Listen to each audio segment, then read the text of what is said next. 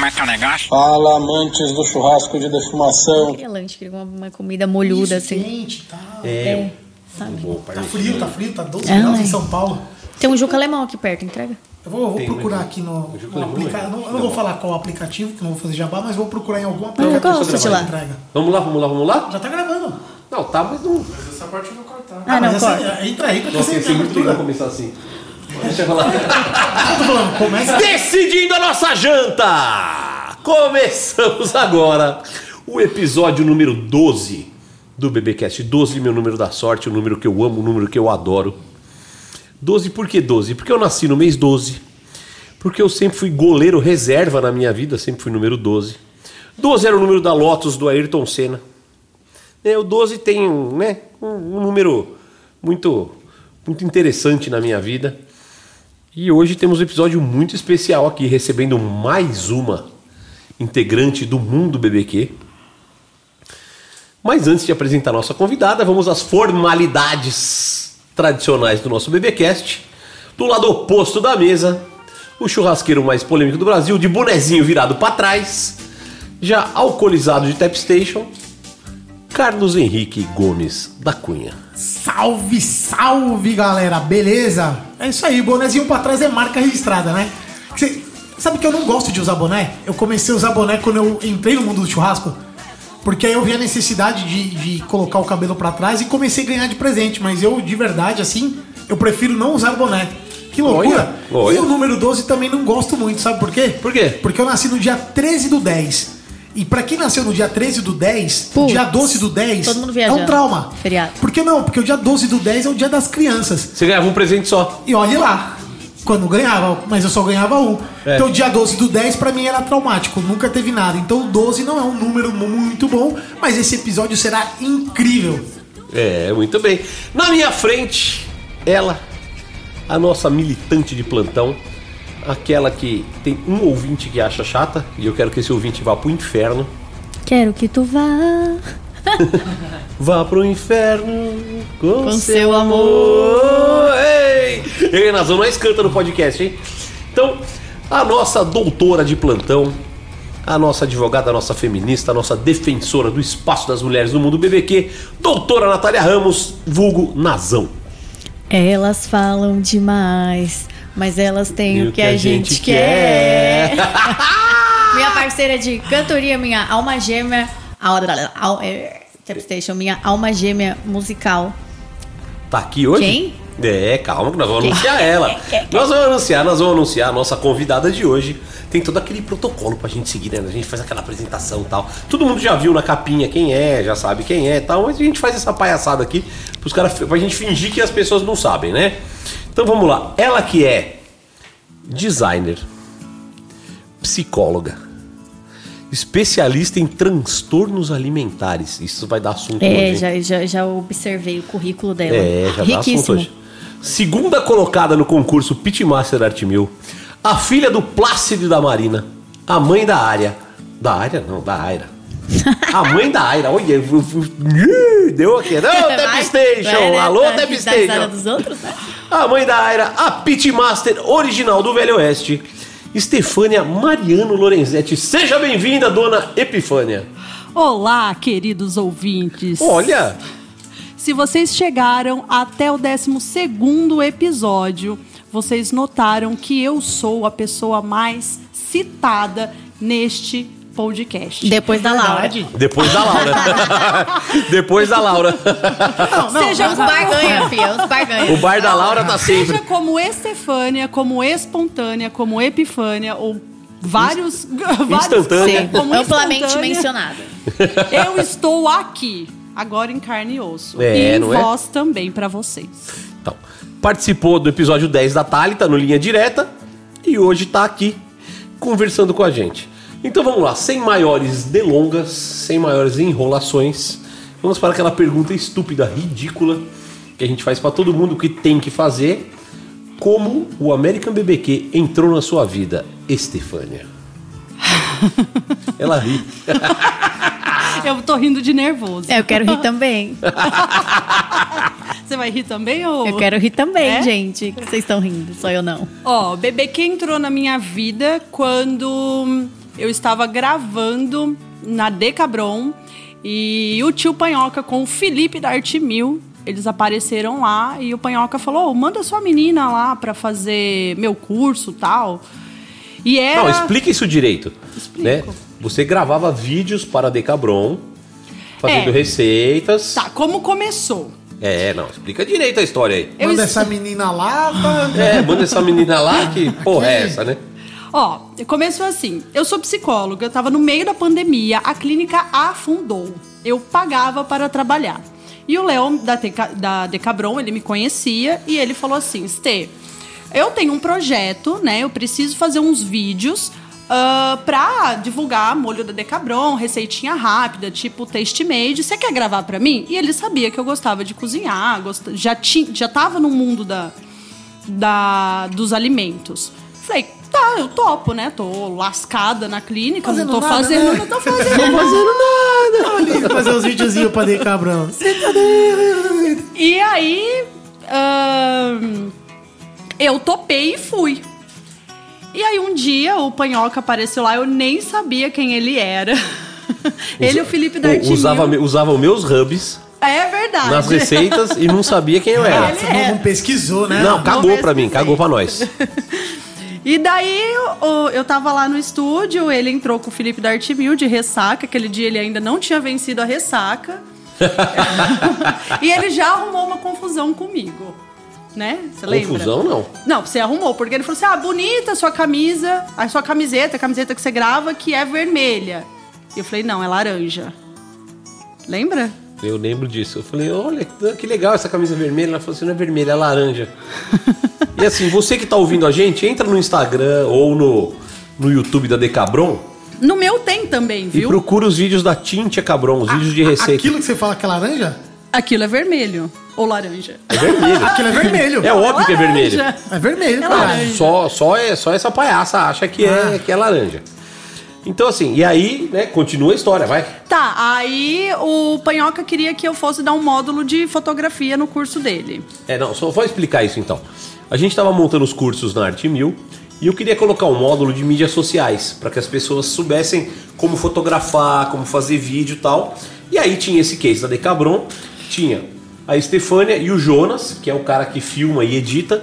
Eu falei pro Léo, manda os dois lá pro curso para eles verem como é e para eles darem um módulo de vídeo, né, para ensinar as pessoas como tirar uma foto legal, tal. Sim, truques rápidos. E hoje, hoje, quem poderia fazer isso pra gente era você, né, Nazão? Hashtag fica a É, dica. né? Hashtag, hashtag fica a dica pro próximo curso. 14 de agosto na Maior sede da prazer. Arte Mil. Eu e aí ensinar. o, o Jonas acho que não podia ir, sei lá o que Ah, que era feriado prolongado, vamos falar a verdade, Era né? feriado, ele não tava sem afim de papas- trabalhar. Sem papas na língua. Eu já falei, assim, imagina que eu vou no evento de BBQ, eu já sei como é que funciona Chato isso. pra caralho. Eu falei, você vai ficar... Eu Falei, filha, eu falei, eu vou, não tô fazendo nada, eu vou. E aí, eu fui. Não, e aí eu falei assim, eu não vou no seu curso, né? Não vou dar um módulo de fotografia sem saber o que, que você faz, né? Eu não conheço isso. Ele falou, ah, então vem pra você entender, vem fazer o curso pra você entender como é que é. Aí veio, fez o curso no sábado, foi um, um fim de semana que eu me arrependo amargamente de ter feito um curso no sábado e um no domingo. Porque no domingo a minha única vontade era morrer. E aí, na- no sábado, a Estefânia tava lá, olhou, tal, viu como é que funcionava. Não, eu fiz o curso no sábado. fez o e aí eu cheguei no final do curso e falei assim pra você: "E amanhã vai ser o quê?" Ele falou: "O curso de novo pra outra turma". Eu falei: "Mas eu vou ficar fazendo o quê aqui? Eu quero aprender, eu quero ir pro pitch". Ele falou: "Ó, "Então o negócio é o seguinte, você quer ir pro pitch? Você conversa com o Cunha". E o Cunha falou assim: "Você quer ficar aqui?" Tá- Eu lembro que era, tava o Silvinho Bolovo. "Você quer ficar aqui, cara, mas você vai trabalhar". Eu falei: "Tá bom". Eu quero trabalhar, eu quero aprender. Soldado rondando o quartel quer, Quer serviço, é. Eu lembro desse final de semana, foi, foi puxado. E foi assim cansativo. que o BBQ entrou na minha vida, né? O Cunha ficava sentado em cima da caixa dando ordem, Dando instruções. Instruções. dando instruções. O Silvinho, que é da Coalhada, né? Ele foi super gentil, ele me ensinou, né? Ele batia nas coisas teóricas. Ah, agora a temperatura aumentou, faz o quê? Agora a temperatura caiu, faz o quê? E ele Bonitinho deixou. esse Silvinho, Silvinho é né? bonitinho. Ele deixou eu colocar a mão na massa mesmo. E eu sou muito grata por ele ter me ensinado, por ter me acolhido, porque eu perguntava pra caramba mesmo, né? E o Bolovo ficou comendo MM. um beijo, Ple- Bolovo. pleonasmo. Olha, ele acabou de mandar uma mensagem pra mim. É mesmo? Você falou do bolovo e apitou aqui, ó. Tem- Boa noite, bebezinho. Ai, que delícia! Ai. Hoje tem, hoje tá frio, hoje tem. Então, e você sabe que eu já me atrapalhei todo aqui no começo, né? Já queimei a largada, já saí fazendo a pergunta, mas esqueci de uma parte muito importante do começo que é a frase do dia. Nesse momento o Caião abaixa a trilha. Abaixa não, ele zera a trilha. Eu faço aquela voz de locutor de quermesse. E a frase de hoje é uma parte de uma música de uma banda que eu gosto muito que chama Pedra Letícia. Que se chama Rotina. E o refrão da música começa assim. Começa não, ele termina assim, é. Minha rotina é o que você chama de férias. Essa frase é sensacional. Né? Ah, vou, vou até contar o resto da música que é assim. A minha vida hoje é só alegria, achando graça das coisas mais sérias. A minha vida é viver viajando pra tocar. Quando ele fala tocar, eu falo assar. Minha rotina é o que você chama de férias. E assim, eu escolhi essa tá frase hoje inspirado. porque é sensacional assim. Juro, as pessoas falam: "Nossa, você só faz churrasco, você não trabalha?" E posso falar? Não, faz tempo que eu não trabalho. Faz tempo que eu só faço churrasco. Faz tempo que eu sou muito feliz fazendo o que eu faço. A a- minha vida hoje é só alegria. A Epifânia conhece essa música. Acha- Claro. Como não? Essa também é a minha frase. A minha rotina é o que vocês Você chama chamam de férias. Então, assim, se você tá aí nesse emprego maldito que você tem aí, todo dia das 9 às 5, batendo cartão, enche, chefe enchendo o saco, não sei o quê, se mexe.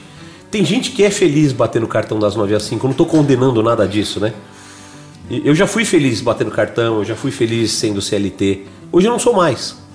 Hoje eu quero liberdade, hoje eu quero ah, ter ter controle da minha vida a hora que eu quiser. Eu quero acordar, eu quero não trabalhar na segunda-feira, por exemplo. Ai, que delícia. Mas no domingo eu trabalho. Enquanto ninguém trabalha no domingo, eu trabalho no domingo fazendo churrasco. Então esse é o barato, né? As pessoas, ah, você faz churrasco? Eu faço quase todo dia. Então minha rotina é o que você chama de férias. Certo, gordinho? Confirmadíssimo, certíssimo. É o, é o velho quem corre de gosto não cansa. Quem corre- Exatamente. Quem faz o que gosta não trabalha. Uhum. Ah, essas frases bonitas e motivacionais.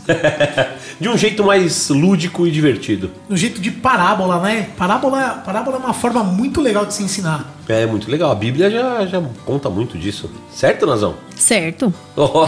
Certo. Certo, tempo que eu não falava certo, Nazão. Certo, mano. E você, Nazão, a sua rotina é o que a galera chama de férias ou não? Nem um pouco. Nem um pouco? Nem um pouco, mas assim, eu, eu me considero ainda privilegiada na minha Eu te rotina. considero também. Porque, ó, eu trabalho já com home office muito antes da pandemia. Desde Muito antes do 2000. home office ser home office, né? Exatamente, de chamarem de home office. E aí, assim, eu tenho meu modo já de trabalhar, já, já tinha mesa adaptada, es- escritório dentro de casa, dividir minha sala já para isso. Mas assim, é uma, é uma disciplina muito grande ter uma vida autônoma. Por exemplo, voltei de Goiânia ontem, terça-feira, duas horas da tarde. Mas eu levei os meus equipamentos para resolver urgência.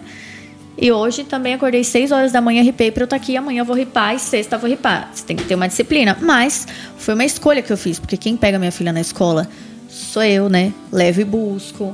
Passeio com ela no shopping, tenho a liberdade de participar do programa. A rotina da advocacia é bem puxada, mas.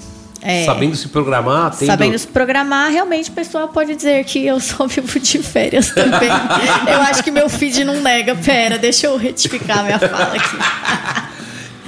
Não, se você começar a postar foto toda vez que você vai no fórum, toda vez que você peticiona, Ah, vez que é, você eu, fica sabe, chato, não, né? porque eu- quando eu vou, gente, é tanto foco, eu não, não tenho cabeça pra ficar ali É mostrando que isso, estou é em isso audiência. que tô-.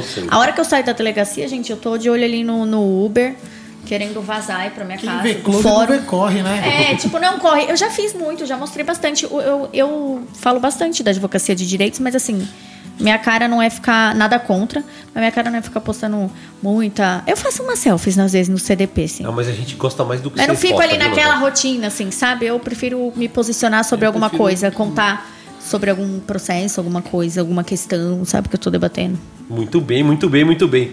Ó, estamos aqui hoje, a gente já falou na introdução aqui, com a Stefania Lorenzetti, que foi segunda colocada no concurso da Arte Mil. Eu vou fazer uma pergunta pra ela. Dona Stefânia, por que, que você ficou em segundo lugar? Porque eu errei no corte da maminha. e neste momento eu estou revirando os olhinhos, porque Bruno Prado Panhoca, ele sempre faz essa pergunta. Por que é que eu perdi o concurso da Arte Mil? Gente, deu ruim.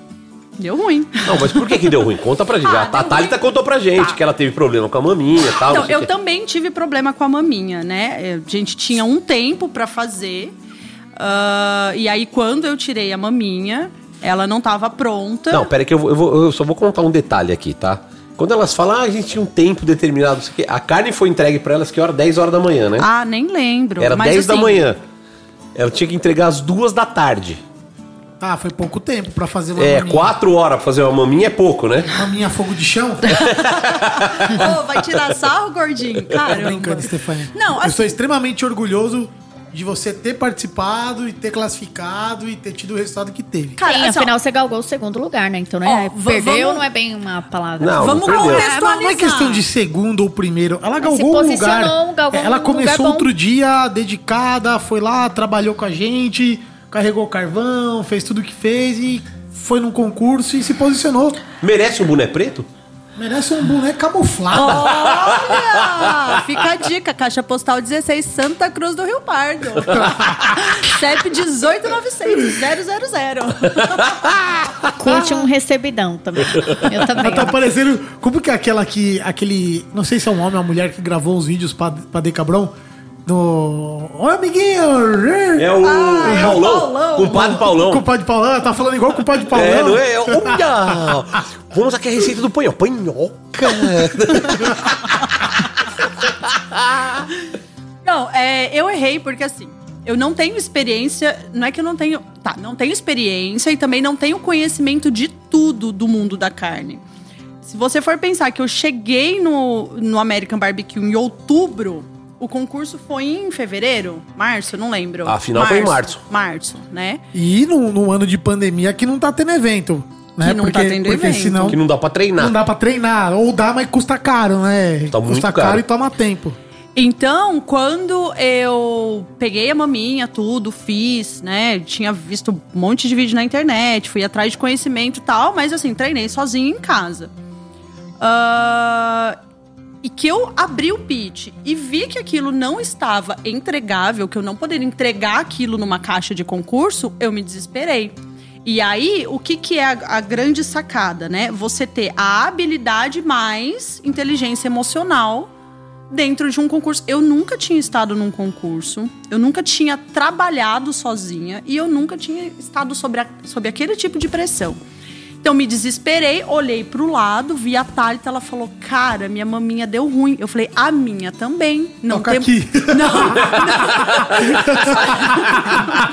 Ó, ela, a- a- ela, ela foi muito parceira, né? Ela falou isso no episódio ah, que ela, que foi dela. ah, de que assim, a gente teve uma afinidade tão grande ali que não era uma concorrência, era uma. hum, rolou uma empatia. Sororidade. E aí ela falou, cara, eu vou colocar minha maminha na parrilha. Nem a minha parrilha. tá- Eu não acendi a parrilha no concurso. Meu Deus. Mas Foda-se a parrilha. Eu não... E eu posso falar a verdade? Eu não tenho vergonha nenhuma de falar isso. Eu não sabia usar parrilha. Eu nunca tinha metido carvão numa parrilha. Eu falei, cara, eu não vou fazer isso num concurso. Eu vou usar aquilo que eu sei. O American Barbecue, o, o pitch, né? É. O que, que eu fiz? Coloquei a maminha, forrei a chapa defletora com butcher, coloquei a maminha lá e fui- rezei pra chegar pelo menos um pouco mais. Na hora que eu tirei a maminha, embrulhei no, no próprio butcher ali e esperei mais alguns minutos e cortei. Quando eu cortei, eu cortei a favor da fibra, porque estava desesperada, porque estava ansiosa, porque já não tinha mais tempo para entregar aquela carne. Ou eu fazia aquilo, ou sei lá, eu já não entregava a primeira carne, a primeira proteína. E meti a faca, cortei e entreguei. E daí foi que eu perdi o concurso. Satisfeito? Olhando depois, eu que. Não, não é satisfeito. Satisfeito. É que assim, eu como organizador, eu pegava todas as caixas e levava para juradas. E aí eu entreguei, a hora que eu vi, a hora que eu abri, eu já vi que o corte estava errado. Porque de cara, você via a fibra longa, aquela que eu falei, ih, errou. Só que eu não sabia de quem era. Porque eu pegava a caixa com o número e apresentava pra jurada. Porque eu tinha que ter isenção total no negócio. E a hora que eu vi as juradas pegando, falou, não, tá bonitão, o gosto tá bom. A hora que elas mordiam, parecia que mordendo uma havaiana. Todo mundo usa. Havaiana de pau. Era havaiana de pau. Quem- muita Deus. gente que tá ouvindo não sabe o que que é uma Não Havaiana sabe de o que é. Eu Havaiana sei o que é né? Havaiana. Vocês Eu sei. têm Ah, eu sei. Não, essa bancada sabe porque aqui tá todo mundo quase nos 40, mas tem muito Não, ouvinte aí que é. Eu e a Nazão, a gente tem praticamente a mesma idade, diferença de alguns Dos irmãos meses. biólogo, né? Tinha. Rodrigo. Biólogo, é. É. É, Rodrigo. Eu fui no Havaiana workshop de deles em Santa Oh, Catarina em Havaiana de pau. 2007, quando eu era designer. As crianças aprendem na marra. Ai, ai. Nossa, aquela. Eu aprendi Eu que quando a assistir pomba faz cocô na janela, a culpa é minha. Eu aprendi que quando o Corinthians perde... Ah, moleque! Vocês que estão ouvindo, busquem aí. Deve ter no YouTube alguma Tem, coisa. tem, lógico que tem. A Havaiana Havaiana de de pau. pau era, eram uns vídeos, fazia Ó, maior Havaiana sucesso. de pau, vassourada 90. de aço. E o do Adoro José, tem o do José. José, e agora José. Biribinha atômica. Anos 90, né? Não, já é 2000, caralho. É, começo. É, final de 90 e início de 2000. 2000, 2000, já 2000. 2005, Tem 2006, o mais ou Biribinha menos. atômica. Como é que é? Pega a biriba, joga ela no chão. Se ela não estourar, dá o cu pro seu irmão. Ô, vocês, tinham, vocês tinham que estar assistindo o Panhoca dançando Fazendo, fazendo né? dancinha. Ai, caralho. Seguimos, voltamos Tem aqui. vassoura de vassoura de A, vassoura de sul, vassoura de. Pega os bichos, aprendi os bichos. Ele sabe Desrespeito, todas. Turu, turu, tu. Tchá. Ô, isso aí dá, ô, ô, produção, isso aí dá pra fazer Mano, uma você é vinheta, hein? tiozão do churrasco. Salva aí quando, salva aí quando precisar de uma vinheta. Usaremos o panhoca nesse quando eu cheguei na tiro internet, era tudo internauta. Ou quando eu cheguei na Ah, internet, então já que nem, que nem, internet que nem disse o, o Felipe no episódio anterior, você baixou o mato da internet, então. É, Não, eu e a cortei Laura, o Mato a gente Grosso. Ficava, a gente Mato alto. todas assim, imitando uma pra outra, sabe? A, a- aquela feia lá, que ela ficava. Pá! Ô, pai! A filha do seu. Do seu Da mano, era Dorothy, como que era o nome era dela? Dorothy, a filha do seu Edenilson, Edilson. Mano, era um nome muito engraçado. É, aquele era meu personagem do favorito. seu Edésio. Meu Deus, que... e ela era banguelona assim, ó. E tinha um outro também que é, inter- que, é, que é internacional, que era de Portugal, era o Peidalhaço. E aí, voltamos aqui pro. O Peidalhaço é o palhaço que enche balões aos peidos. Voltamos aqui pra, pra programação do BBcast. Vamos voltar a falar ou, de ou continuamos aqui parafraseando dos memes antigos. que muito Memes, ouvinte não vai conhecer. ainda. Memes Fala os naquela novos. época. Irmão de Jorel! Vamos de orelha. Eu, Come ah, abacate eu bem, amo come. o irmão do Cocô Jorel. ficar bonito. E por falar em cocô ficar bonito, é, posso puxar aqui? Pode puxar. Você é especialista em. É... Oh meu Deus, fugiu. Transtornos Transtornos alimentares. Alimentares. Tava tentando lembrar a palavra correta. Eu Você ia falou- falar distúrbios. Falando Eu em tava... cocô aqui, eu posso perguntar se é especialista em cocô, né? Aí logo eu falei, caralho, também tem essa especialidade? É, Como você enxerga isso hoje? Nós vamos queimar uma largada forte agora no É, eu tô falando aqui. hoje considerando o Instagram, a forma como que a comida chega pra nós, assim, como é veiculado isso. Porque hoje a comida, veja, eu abro aqui, nossa, eu já vi no Instagram, né? Antes a gente não tinha isso, a gente recebia muito panfleto e tal. Hoje não, hoje antes de você conhecer um restaurante, você já sabe qual é o melhor prato, o melhor tudo que ele tem ali, cardápio, preço, e você já vai certeiro. E sua opinião de psicóloga sobre como essa informação chega? Ahn, um pouco antes de eu vir aqui pro podcast, hoje de manhã eu tava num grupo do, do hospital e a gente tava discutindo se a comida, se a forma, não é nem a forma como a pessoa come, mas se a comida não prediz personalidade. Então a partir daí, Eita! Eu fiz uma pergunta bem que eu sabia que ela Nossa, agora vai. Iria re- Prediz personalidade. Prediz. É, personalidade. eu É sabia que- que... ela ia responder de uma maneira assim, tipo uma aula Muito que vem científico. aí. É. É, se, a- se o que a pessoa escolhe não conta também sobre a personalidade dela. Então, sim, conta. Né? Conta, a, a comida conta como você se relaciona com a sua família, como você quer se mostrar para o outro, como você se relaciona com você mesma, né? Se a gente parar para pensar que a comida é a primeira coisa que a gente coloca, que a gente ingere quando nasce, porque o que acontece? Quando nasce, mama né? Então a boca é o primeiro instrumento que a gente usa para se relacionar com o mundo exterior. E aí ahn, você come até você morrer. Esses dias eu tava tendo uma conversa, né, com, com uma pessoa e ela falou assim: se eu ah, se eu fosse preso, a última comida que eu pediria seria essa. Então, né? Se posso interromper? Pode. Gordinho, você é condenado à morte, porque você achou que Faz você é tempo condenado. que eu não como nada, hein? Ela falou. A, a, a Estefânia falou assim: ah, a- até você morrer, você come. É. Mas faz tempo que eu não como ninguém- nada de Ô, se você fosse condenado à morte, gordinho, qual seria o seu último pedido de comida? Cara, que pergunta sacana. Não, vamos lá. Ah, eu acho que, na moral, meu último pedido assim, vou morrer. Arroz, feijão, farofa de cuscuz, um ovo bem fritinho de gema mole e pode vir, acabou. Acho que isso Olha que, que bonitinho. é, não, não seria churrasco, né? Não. Porque o churrasco eu gosto, eu amo. Mas aquele arroz, feijão, a farofinha, o ovinho, é, tem muito é, questão afetiva e questão de, de cultural. Então seria isso. E você, Nazão, no corredor da morte, indo pra cadeira elétrica, você pediria o que pra comer? Um bobó de camarão. Olha Com uma saladinha fino. de palmito. Hum. Olha que fina. Que Tem no legal. bar da Laura. Tem. Chama a Laura, pelo E amor você, de Deus. Stefania? E você, Epifânia, o que você pediria? Eu pediria hambúrguer. Hambúrguer? Eu pediria hambúrguer. Mas, eu, o hambúrguer é muito genérico. Tá, mas ué, eu pediria. Eu pediria. Pão, carne, queijo, alface, tomate e maionese, cara. Ah, um x-salada. Maionese. Ah, mas da onde? Como? Ah, você- da onde? Ai, nossa, cara. E é foda pra mim, porque eu sou. Tenho fixação por hambúrguer. Quem me acompanha no Instagram acha que eu só vivo de hambúrguer, porque eu só é? posto.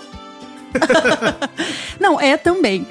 É, eu gosto muito, muito de hambúrguer. E tem uns específicos, assim, tipo do Holy Burger, sabe? Ele só faz sentido pra mim porque tem o Picles, do Frank Charles. Não, mas você tem que escolher uma, assim, o, o, o, o carcereiro, o capataz lá, ele não É, vai. não Você vai. tem que ser específico. Você, assim, é um. Antes de morrer, qual hambúrguer você pediria ou qual comida você pediria? Tá. Tempo para Ó, já demorou. Calma, o carcereiro não, já gente, sabe- falou, vai, filha, morre logo. Sabe por quê? Assim, eu pensei, hambúrguer, tá, mas hambúrguer é uma coisa que é O corredor minha. da morte não vai dar tempo de você É, pensar. você, você Responde já tá na lata. cadeira elétrica, você vai ficar com, você vai morrer com fome. Já vai morrer com fome. Pelo menos vou morrer Fala magra. rápido. Vai, vai, vai, vai, filha. Eu fala. pediria estrogonofe da minha avó. Ah! Porra de Bom, o hambúrguer. primeiro mano. impulso lá na hora da pressão foi o quê? A avó. É, É, então. porque comida é afeto. Então, o que que eu tenho com... Calma, deixa o Bruno Panhoca responder. Não, e deixa você? ela falar. deixa Vocês que Não, não mas você, deixaram não, mas terminar. você não falou a sua. O meu? É. Você sabe qual seria o meu pedido no Ah. corredor da morte? Um catupiry com bacon do Brito Lanche de São Carlos. Ai, que delícia. Olha só, hein? É bom, né? Agora, agora você dá a sua É, aula agora na- você vai. Comida é afeto, vai. Comida é afeto. Então, porra, no corredor da morte, se eu não tô mais nesse mundo, o que que eu quero? Né? Pelo menos me relacionar com as pessoas Ah, que eu queria que todo o resto explodisse Que- também. Eu quero vomitar colorido. vomitar colorido. Então eu pediria estrogonofe de Da avó. carne da minha avó. Muito bem. Eu Como é o nome da sua avó? Vera. Vera Ah. Marta. Vera Marta. É, ela é Oi, Vera- polonesa, é brava. Vera Marta é um daqueles nomes, assim, né? Tipo, Vera Marta. É nome de carioca. Peraí que eu vou chamar a Vera Marta. Não, ela é polonesa. Então, é brava? Peraí que eu vou chamar. Ela é Vera brava Marta. para um cara. Lá vem ela. Ela é brava até hoje. Ah, não vai comer estrogonofe nenhum. Tá Vai- presa porque é criminosa. É, que vai comer pão, fazer estrogonofe pra bandida, não. Porra nenhuma. Muito bem. Dona Epifânia, vamos lá. Dona o quê? Desculpa. Epifânia. Ah, Por tá. que Epifânia? Me explica. Vamos contar essa Posso história. contar essa história? Então vamos lá.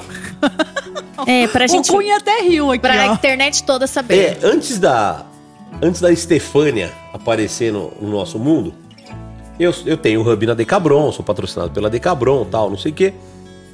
E aí, quando eu fui convidar ela para ir no curso para dar essa, essa aula, a gente começou a conversar e ela falou assim: não, porque eu morava em São Paulo, eu morava nos Jardins, eu ia em tal restaurante, não sei o quê, eu andava pelo Oscar Freire, não sei o quê, tal. Eu falei, né, toda metida. Não! Sim. Aí, eu lembrei de uma menina que estudava comigo no- na faculdade, que se chamava Estefânia. Só que ela era tão metida que a gente chamava ela de Epifânia. E aí vem essa doida e começa a conversar comigo e fala assim: Ai, porque nos jardins isso aqui. Eu falei: Você é muito Epifânia, né? e aí pegou. Aí comecei a chamar ela de Epifânia. E aí nos cursos, nas coisas que ela começou a fazer com a gente, eu chamava de Epifânia. Aí um dia, aqui onde a gente tá, eu tava dando um curso, ela veio pra ajudar. Ajudar não, vim para trabalhar. É, pra ajudar, pra trabalhar. Doutora, voluntária, Nazão, doutora. Nazão. Fez o Pix, espanhol. Eu sei Pix. Não, veio de voluntária. Voluntária. Era um curso aqui, eu Era tava curso. comandando, ela veio É. pra ser assistente. Aí, a hora que eu fui cortar o brisket, eu, eu falei: Ô, Epifânia, pega a faca de brisket, por favor. Ela foi lá no meu estojo de faca, pegou a faca. A hora que ela tava vindo, um aluno que já tava pra lá de Bagdá, Muito, mas muito. muito louco. Olha a espontânea passando com a faca. Aí virou espontânea. Aí virou né? espontânea. E nisso, o meu irmão, que mora em São Carlos, estava em casa. E aí, como a Estefânia era voluntária, né? Eu falei, dorme em casa, né? Pra não pagar hotel, essas coisas e tal. Dorme em casa. Que golpe. Olha o golpe tá aí, quem quer? Ah, eu tô caindo até hoje nesse Ó, que fique claro que eu nunca passei por isso, viu? Ela Aí- aceitou seu elo como Eu- pagamento. o seu elo.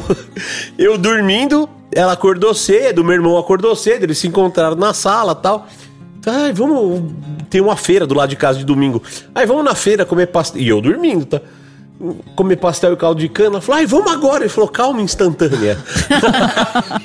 Ai, eu tô imaginando né? o jeitão dele. Ele é- Não, lembrando, lembrando que era o panhoca que tava empregando, porque se fosse eu, já tinha passado xerecard, né, meu amor? Olha que loucura. Traz a maquininha que hoje eu passo xerecard. Gente, isso é tudo uma brincadeira. Ai, Jesus, o microfone até quase caiu na minha boca.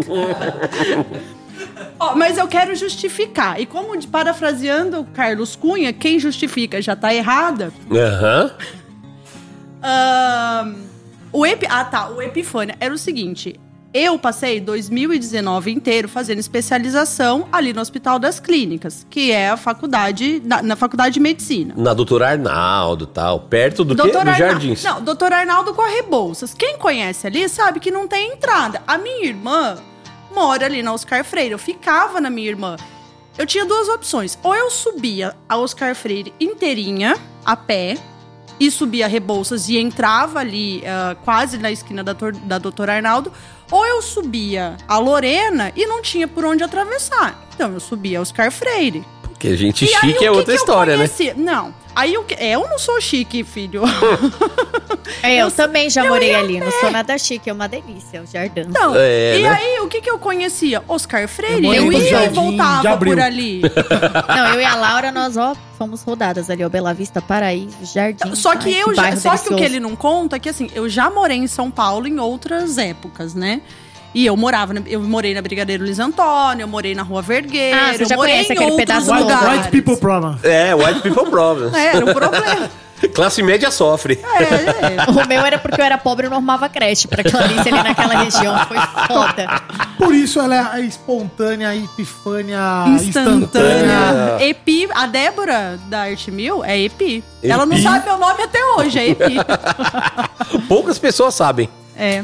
Ô, vocês vão conduzindo aí pra eu fazer mais um xixi? A Tap Station bateu hoje. Hoje a Tap Station mandou. Ah, eu quero. Eu, Então vai, vai eu, conduzindo eu, eu posso puxar o assunto? Vai, você pode tudo, você é a convidada. É, antes de vir pra cá, eu tava pesquisando, eu quis puxar um pouquinho o saco da Nazão, né? Da questão da, da comida. E aí, ah, como você é advogada e no meio, né, sempre tem o pessoal que defende Capitu, não sei o quê, do Bentinho, né, Machado de Assis. Eu achei uma, um pedaço do livro que vai contar sobre a cocada, né? E aí o quanto que a cocada diz do contexto, né, da sociedade em que eles viviam. Que o livro foi escrito em 1800, lá vai cacetada, acho que era o segundo Reinaldo. Tinha escravo. Então, o quanto um alimento também conta da sociedade em que as pessoas estão inseridas, né?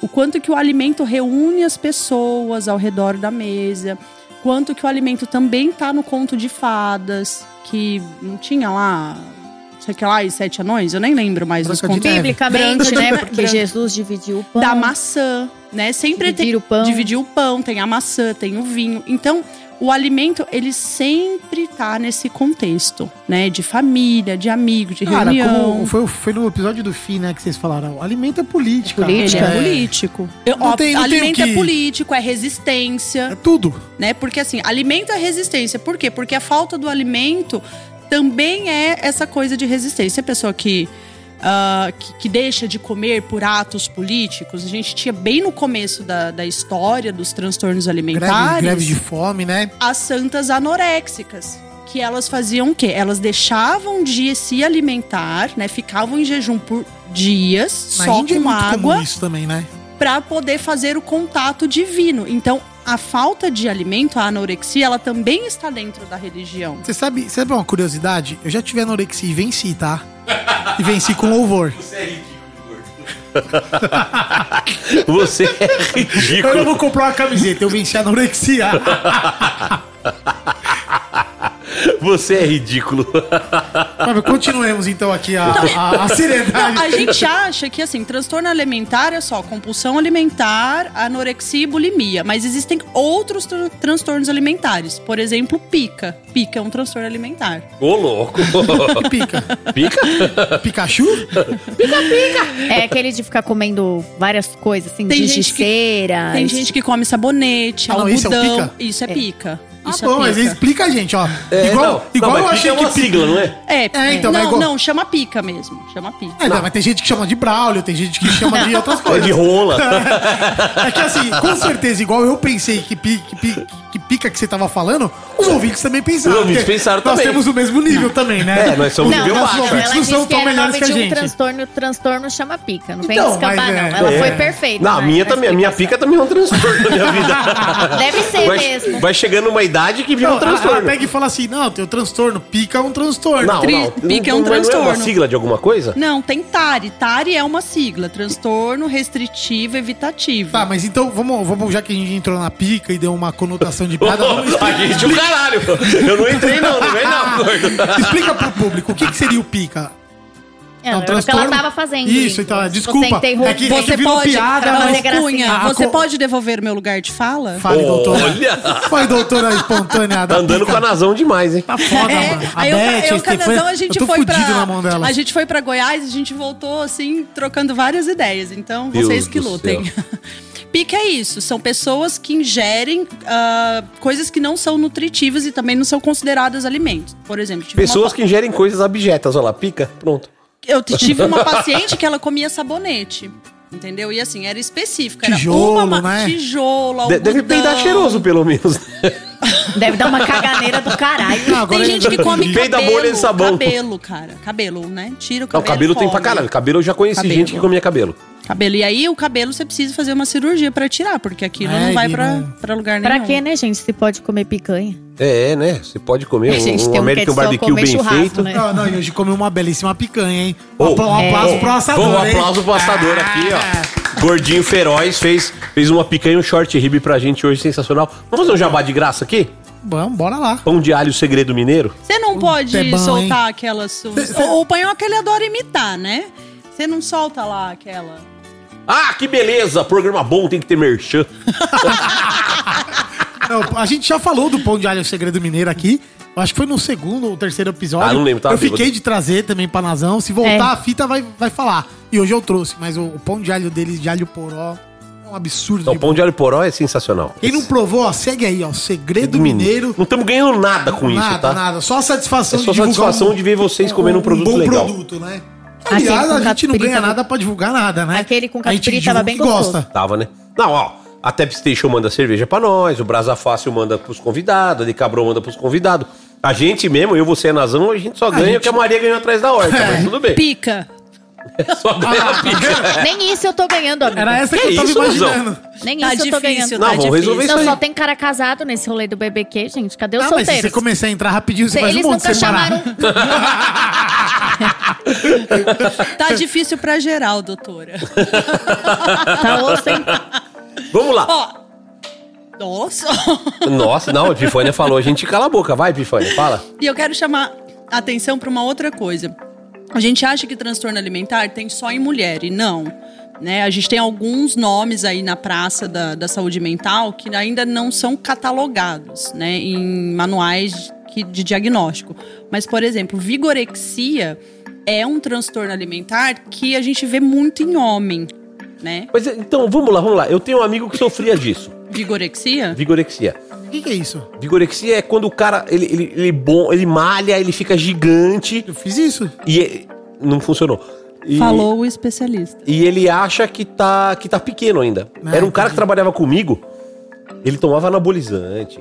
O, o cara falando no telefone, ele injetava anabolizante na perna. Era um negócio louco. Ma- Mas isso seria É um transtorno de maromba alimentar? doido. Não, mas Então, isso É. isso é con- considerado um, tran- um transtorno alimentar ou um transtorno De autoimagem. de autoimagem? Também. Porque eu- eu, Também. eu acredito que essa pessoa que tá se vendo menor, ou mais gordo, ou mais magro, não importa.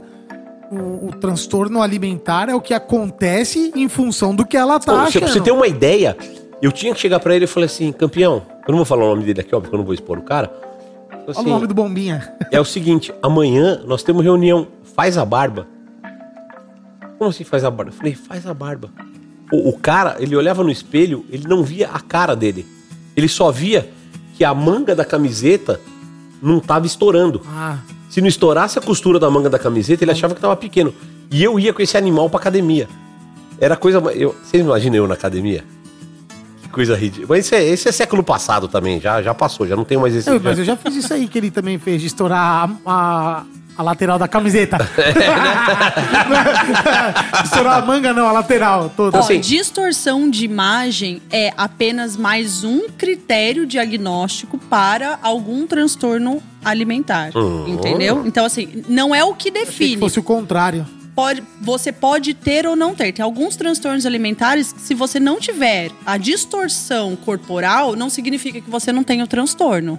E Entende? como que se dá, assim, esse transtorno? Quais são esses Vixe. comportamentos, assim, tipo... A vigorexia é isso, cara. E assim, outra coisa também, vigorexia é diferente de fisiculturismo, né? As pessoas confundem também. É o cara que malha pra caramba, então ele é super preocupado com a dieta, tudo que ele ingere é extremamente controlado. E ele faz exercício físico até a exaustão e ele tem uma puta de uma distorção corporal. Pode perceber que geralmente eles usam roupa mais larga, né? Nunca tá bom o suficiente, nunca o braço tá grande o suficiente, nunca a perna tá grande o suficiente. E a maioria das pessoas se veem como magros, não tem noção do corpo que tem. Né? Isso é a vigorexia. Que é, assim, eu vou falar, vou falar, vou falar uma besteira aqui, mas é mesmo uma anorexia ao contrário, né? A, a anoréxica ou o anoréxico, ele se olha no espelho Se vê gordo. e se vê gordo. Que é o que passa comigo todo dia, mas. Eu né? tô mais pro Vigo aí. Isso é ridículo. E também tem uma outra questão da ortorexia. E isso atinge homens Ai. e mulheres. Ortorexia, ah, geralmente as pessoas tendem a comer alimentos crus. E aí, por que, que eu quero falar da ortorexia? Elas nunca comem alimentos cozinhados ou cozidos, enfim, a mais de 44 graus. 44 é específico, É. né? É uma coisa muito louca, porque elas falam que 44, até 44, você consegue, é, consegue ah, preservar tudo que o alimento tem. Então, como eles não têm controle disso, o que eles fazem? Comem alimento cru. E aí, qual que é Crudíveros, né? o... Crudíveros. Também. Olha, gordinho esbanjando, hein? Não, É. mas vamos lá. Vocês não, não sei se todos sabem ou não, mas eu estudei nutrição. Eu fui até o quarto semestre. é, Eu parei por causa que a, o Duroquinha ia nascer. Mas eu era coordenador, da, coordenador do laboratório. Eu dava aula particular ali pro, pras, a- pras, pros amigos de reforço, de morfologia, tudo que tinha. Eu era um aluno super dedicado. E isso que você tá falando, na minha andança pelo mundo, eu conheci um cara, um, um austríaco, que ele só comia coisa crua. E, e foi o cara mais insano que eu conheci. Porque assim, você ouvinte, muita gente faz piadinha, né? Pô, vegano é chato, vegano não sei o que, vegetariano. Mas esse cara, ele era o ápice. Ele, ele era um austríaco, eu conheci ele na Armênia. E ele só comia tudo que tinha que ser cru. beleza. Até aí você fala, pô, não é nada anormal, né? Mas ele comia é, café, grão de café cru, tudo, tudo cru, tudo verde, né? Café? E, ele, e ele, ele me deu um livro, eu tenho até hoje um livro aqui. Qual que era a missão dele? Ele leu um livro de um médico que identificou que essa dieta crudívera seria positiva, teria salvo o filho dele, blá blá blá. E esse cara viajava nos países traduzindo esse livro e vendendo pras pessoas.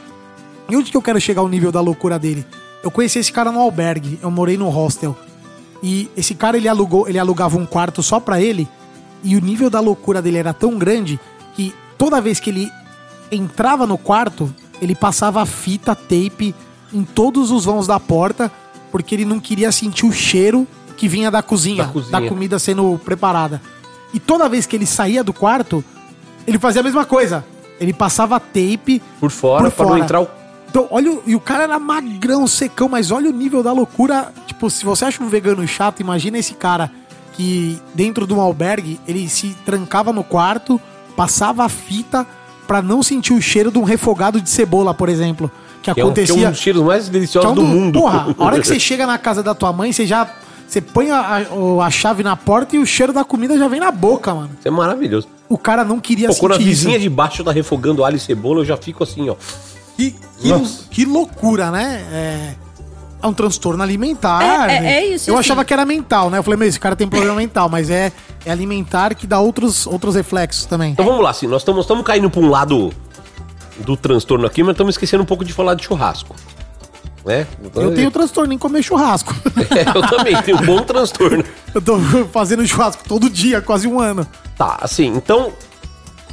Né, a gente falou aqui que você é designer, depois foi ser psicóloga, se especializou em transtorno alimentar. Como é que tudo isso te transformou numa pitmaster que você é hoje? E como é que você enxerga o churrasco dentro dessa questão da alimentação sendo funcional ou prazerosa ou qualquer outra coisa? Tá. É, Até engoliu o seco aqui. que eu tô, Seco, seco não, que a mesa tá forrada de tap station. Eu acho assim, toda a minha formação, ela me dá experiência e conhecimento para eu entender, para eu dar um novo significado para o que é o churrasco. Churrasco, ele é celebração, ele é uma festa, ele é reunião, ele é afeto, mas eu também posso tê-lo à minha mesa numa segunda-feira. E eu não preciso beber, eu não preciso morrer de comer. Eu posso, né? Até eu brinco com alguns amigos que eu falo: ah, essa semana eu avacalhei, comi um monte de massa, comi um monte de pizza, né? Minha alimentação tava super disfuncional. Vou fazer a dieta do Denver Steak. Por quê? Porque eu posso ter isso, né? Churrasco, ele é confraternização. Mas você também pode assar a a sua carne e levar para sua mesa, né? E isso me traz. Por, que, por que, que eu chego nisso? Por conta de todo esse conhecimento, né? Eu posso ter uma costelinha, eu não preciso abrir uma cerveja. Para pra pensar. Poucas pessoas é, vão lavar o quintal, por exemplo, e vão tomar cerveja. Porque não faz sentido né? Não faz sentido. Hoje eu tenho um outro significado de churrasco na minha vida. Eu, sendo meu temeia, grelho a minha carne e foda-se, como sozinha. Não preciso só dos amigos para fazer aquele tipo de refeição. Ó, mas vou te falar uma coisa. Quando eu tive É, que Covid. churrasco sem amigos é só carne assada. assada. quando, eu, quando eu tive Covid, teve um dia que eu falei, meu, eu, eu sentia muita vontade de comer coisa forte e tal. Aí eu falei, bom, quer saber? Vou é meter fogo nessa churrasqueira e vambora. E aí, não, mas aí me deu um aperto no coração, porque eu abri uma Colorado, tava lá comendo meu churrasquinho.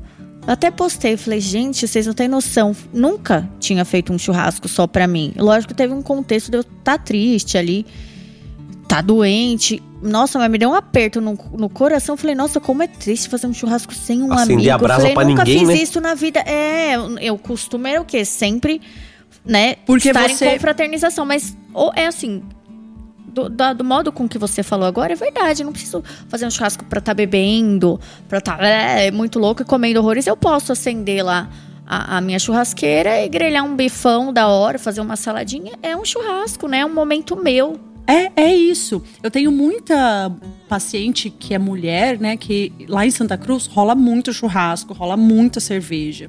Eles têm esse costume de chegou sexta-feira, é picanha na brasa, entendeu? E as meninas falam, né? As mulheres, como é que eu vou. O final de semana é o pior, porque sempre tem churrasco, sempre. Então, assim, é dar um novo significado para aquela reunião. Você pode ir pro churrasco, você não precisa encher a cara todo final de semana, você não precisa comer horrores. Você ouviu, entendeu? Panhoca? Posso fazer pode na janta. churrasco, Mas mas, se quiser, pode. cara. Posso fazer na janta pra minha Pode filha. fazer na janta pra Sentiu família. uma indireta. E pode fazer pra você sozinha, entendeu? Que mal há naquilo. Eu, nesse brincadeira minha aí de fazer um churrasco por dia durante um ano, cara, a, a gente tem. É isso. Às vezes o churrasco é três espetinhos ali de coração pra cada um. Às vezes é uma linguiça, às vezes é um queijo. Todo dia eu faço dá só, churrasco. só, três, só três pro Duroquinho, ele come mais que isso. Cara, não, ele, co- ele come um e meio e a Valentina arrebenta os três velhos que sobra dele. Então realmente é, mudou muito pra mim também, porque churrasco pra mim tinha que ser pra muita gente. E fazendo em casa, muitas das vezes eu fiz sozinho, só pra mim, porque a- as crianças estavam na escola e a Beth estava no, no trabalho e aí eu tinha que fazer churrasco, então eu fazia. E outras vezes eu fazia pra eles. Eu usava eles como meu pequeno público. E como um público pequeno, não dava pra fazer muita carne. Então eu sempre. Eu cheguei a fazer um, um bife, um steak. Eu ligar lá, acender a churrasqueira, fazer um, comer, acabou e já era. E aí isso não deu um novo significado pra você? Essa- esse seu comportamento não dá um novo significado? dá, acaba, não- ele não é um que dá um novo. Ele agrega mais significados. Olha, Stefano, obrigada por desromantizar o, o churrasco. De nada, Ótimo, de mulheres. nada e assim, desculpa, gente. Mulheres, lembrem dessa fala, lem- lembrem dessa fala. Muito bem, muito bem. Não, não só mulheres, tem muita gente que romantiza muito. Tudo, né? É, a gente gosta, a gente ama, a gente trabalha com isso, a gente faz, mas também não é pra romantizar tudo, né? Ah, eu romantizava tudo, principalmente em restaurante, sabia? Eu tinha uma visão assim, por exemplo. Ai, vamos falar, o chalezinho. Você parece que é uma coisa que se você não tem um namorado, uma companhia, nossa, você não pode. Eu era assim, eu fui assim por muito tempo. E aí, é, lógico, gra- graças aos meus bons e excelentes amigos, a nata que eu ando, é, eu, eu desconstruí esse pensamento, porque eu, por exemplo, às vezes eu vou no restaurante com a Thalia, com a Érica, mais com amigas do que com crush. Aliás, os crush, né? Coitados, crush que ilude, pra me agradar e me impressionar com o tem, mas restaurante. tem muito isso, né? É, eu romantizava. E aí falar- eu descobri que eu posso fazer isso com os meus amigos, sozinha, com a minha filha, principalmente com a minha filha, eu vou bastante. Então não, não precisa disso, mas por um tempo eu era super frustrada, assim, porque ai, eu não tenho um boy pra, pra ir lá. Mas, mas e tem não muito, mas tem muito isso ia. de todos os lados, né? Normalmente é muito comum alguém falar assim: ah, indica um restaurante aí pra levar uma garota. É. Ou ah, indica um restaurante aí pra eu ir com a família.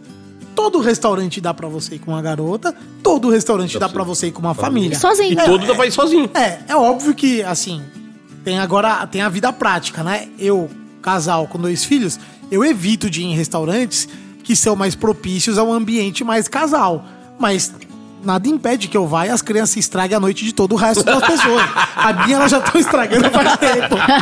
Ó, mas você quer ver um negócio? Aniversário. Eu, fiz anive- eu faço aniversário dia 21 de maio, ao contrário desse episódio número 12, né? Dia 21 de maio. E aí eu não pude comemorar, tava numa situação que eu fui comemorar sozinha, não pude é, comemorar com o crush. E fui no forno, óbvio, né? Onde eu quero comer, onde eu quero me presentear, né? Qual é a comida que eu quero que faça parte desse novo ciclo.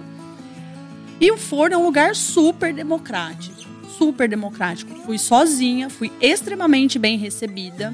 Comi o que eu queria, fiquei o tempo que eu queria, porque às vezes quando você vai num restaurante sozinha, você tem a impressão que você precisa comer, levantar e ir embora. Tipo, né? McDonald's, come rápido e vaza, porque tem outro ali. E eu fiquei ali acho que umas duas horas e meia. Em Santa Cruz, eu não consigo fazer isso. É estranho mulher sair sozinha lá. Né? E eu sou do comer, do conhecer, do viajar sozinha. Cara, eu não devo nada pra ninguém. Pego meu carro e eu vou onde eu quiser. Agora eu tenho uma cachorra, a Aira, né? Eu tô igua- quase igual o tenente. Carregando a, moela, né? No caso meu, a Aira, pra tudo quanto é lugar. E quando não dá, eu deixo com a minha mãe, enfim, deixo no hotel. Mas eu tenho isso do explorar muito. E às vezes eu me sinto vulnerável, ou eu penso isso, eu não vou em determinado restaurante porque eu tô sozinha. E é um saco. É um saco isso. É, não, isso, a gente, isso é uma coisa que a gente precisa mudar. Ah, eu sempre fui muito, né? Já contei aqui que o primeiro curso que eu fiz na minha vida foi de bartender, né? Depois de terminar a escola. E nessa época eu era muito de sair sozinho, sentar no balcão de um bar e tomar três, quatro, cinco, oito drinks, ficar trocando ideia com o bartender. Porque eu não tava ali pra pegar ninguém, pra conversar, pra ouvir música, pra nada. Eu tava ali pra aprender coquetelaria. E tem dia que você sai e fala assim: hoje eu só quero comer uma comida gostosa e voltar pra minha casa. Né? Não é porque tem uma mulher sozinha no balcão ou na mesa que ela tá caçando alguém, que ela tá pegando alguém. Não é porque tem um gordo sozinho numa mesa que ele é depressivo, fudido, não tá na merda, né? É, é- Verdade. isso, Não, é mas isso, assim. Mas é verdade, as pessoas precisam entender que a. a- a- não, é medir. Não medir os outros com a sua com régua. a sua régua, exatamente isso, assim.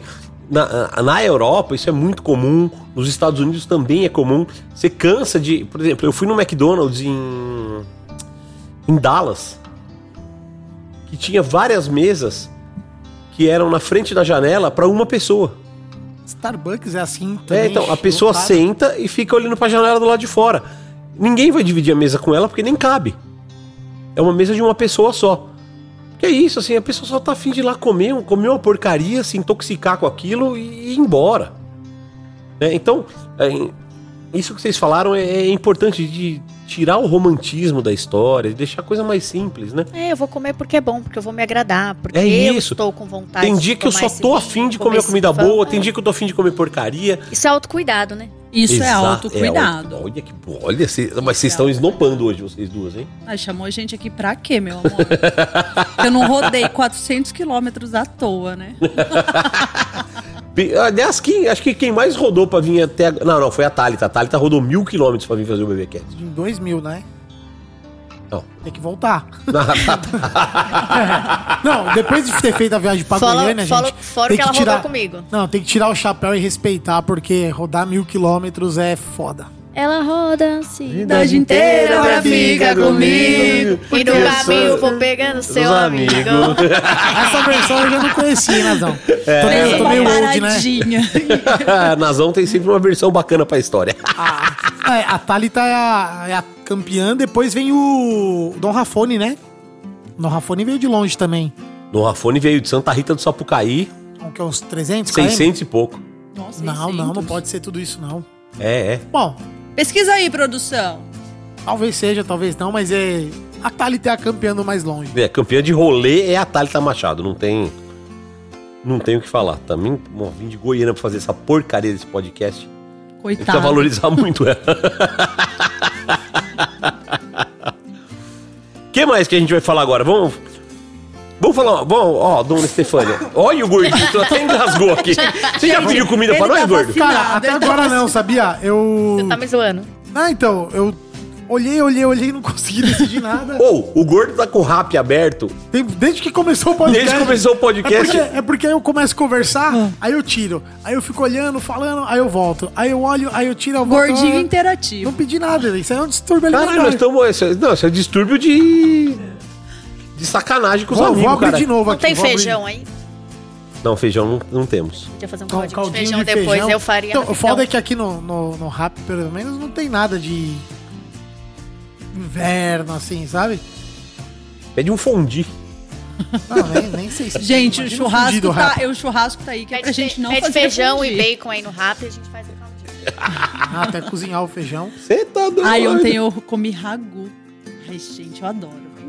Né? Ragu. Ai, Rico é bicho besta é, eu mesmo. tô em ascensão, eu tô em ascensão na... Mas vamos lá, dona Stefania. Então, assim, pensando nessa história de relação com a comida, tudo, é, o BBQ, pra gente aqui no Brasil, ele é sempre uma coisa muito especial. Ou ele tá ligado a um evento, ou ele tá ligado a um restaurante onde vai se divertir e tal. Nos Estados Unidos é diferente.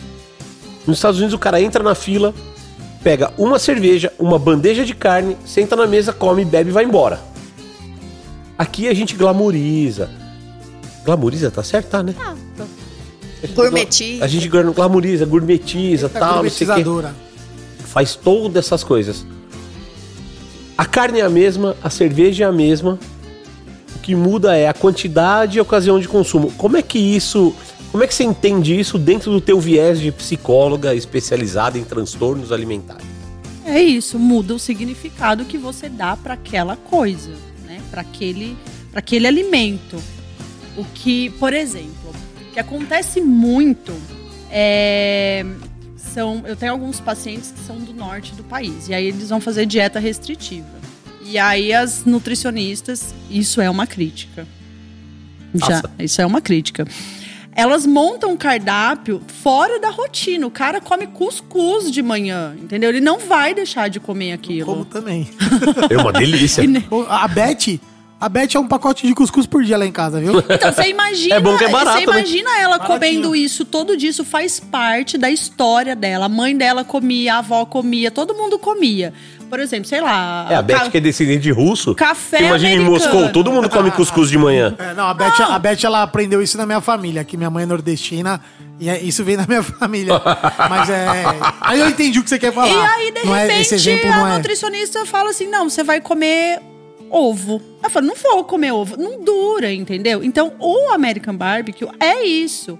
A gente glamoriza porque não tem tanto acesso, assim, não faz parte da nossa cultura. A gente importa uma cultura.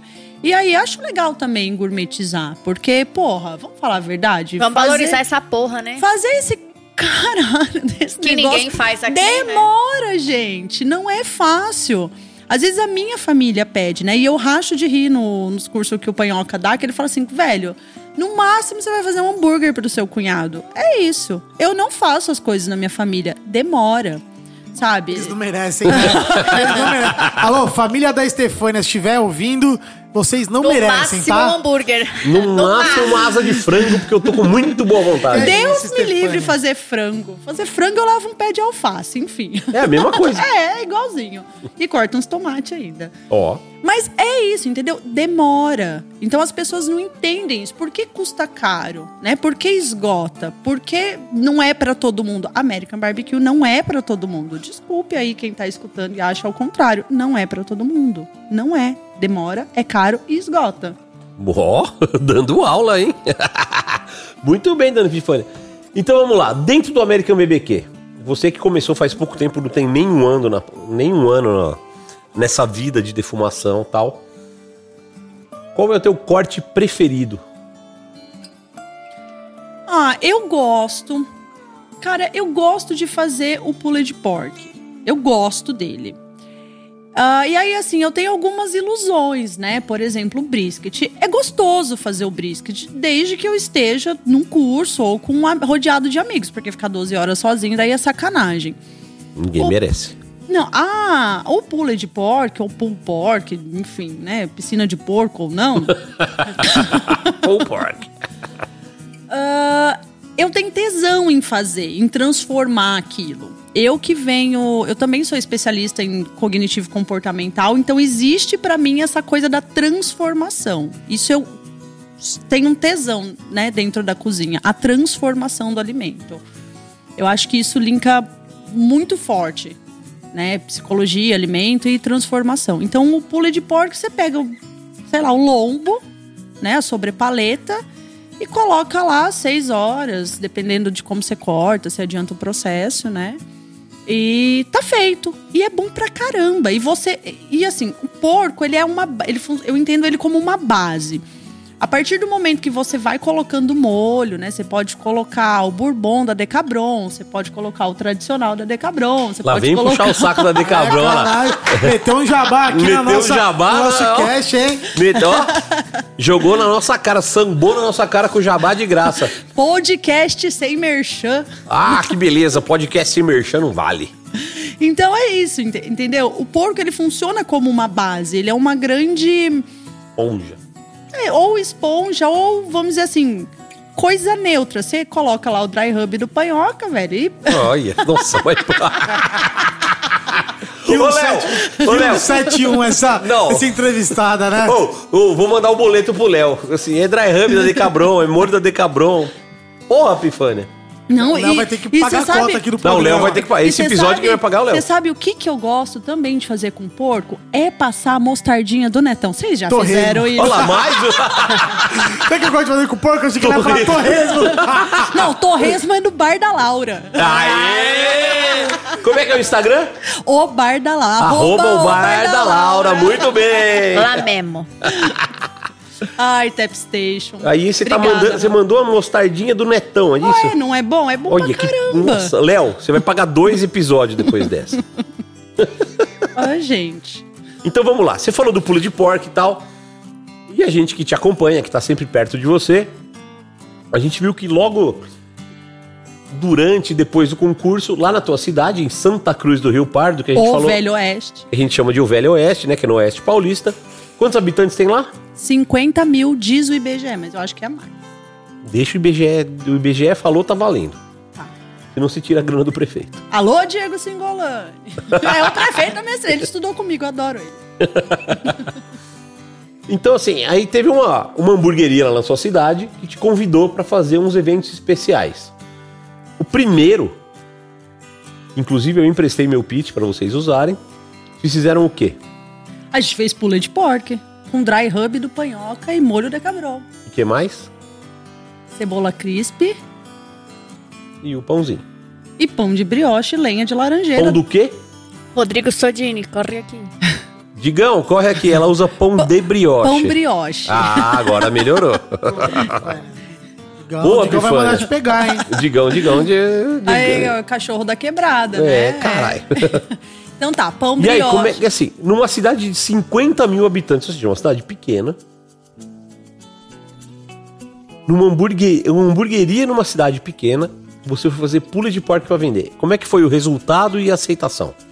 Nossa, excepcional. Eu não imaginava. É, A gente tinha uma programação de defumar X quilos no primeiro dia que a gente abriu para vender pula de porco. Se eu não me engano, era uma terça ou quarta-feira. E a Aline e o Juninho lá da, do Bolão Big Burger, eles falaram assim: Stê, hoje vende menos. Acabou o pão da hamburgueria. No primeiro dia. Primeiro. Só que a gente fez uma sacada muito genial, que foi o quê? Começar a educar o pessoal, né? Com um panfleto explicando o que que era, o que que ia, a gente fez foto, a gente fez propaganda, porque quer queira, quer não, a rede social ela também serve para ensinar, né? Rede social, se você procurar certinho e seguir umas pessoas legais, também é conhecimento. Então a gente foi educando as pessoas. Eu recebi inúmeros ah, directs e mensagens falando assim: cara, isso aí que você tá fazendo é aquilo que eu vejo lá na Netflix? É aquilo que o americano faz? É, é isso. E eu tive um, um menino, o André, ele comprou dois e foi pra casa. Passou uma hora e pouquinho, ele voltou. E eu conheço ele, eu falei, André, né, o que, que aconteceu tal? Ele falou, cara, eu voltei pra comprar mais. Eu co- vou comprar pra mim, vou comprar pra Kelly, vou comprar pra minha irmã e pros meus sobrinhos também, porque eu adorei isso. E ficou 15 dias. Eu vi ele no mínimo umas quatro vezes na hamburgueria, comprando pule de porco. E até hoje eu passo na rua e tem gente que fala: quando você vai fazer de novo? Juninho, fica a dica. O pula de porco é, é sensacional. Pula de porco A é. gente falou no episódio da, da Gabi, ela curte muito, eu também sou um, um dos meus favoritos aí do American Barbecue, é o pula de porco. É o que eu como no curso. Geralmente é pula de porco e hambúrguer. Eu não como mais nada quando eu tô é, defumando nos cursos. São as duas coisas que eu como. Então vamos lá, já que você falou de curso e de hambúrguer, depois disso, você criou. Um- isso, esse é um assunto que a galera adora, que é o tal do hambúrguer defumado. Você criou um hambúrguer defumado lá pra hamburgueria, pro Bolão Big Burger.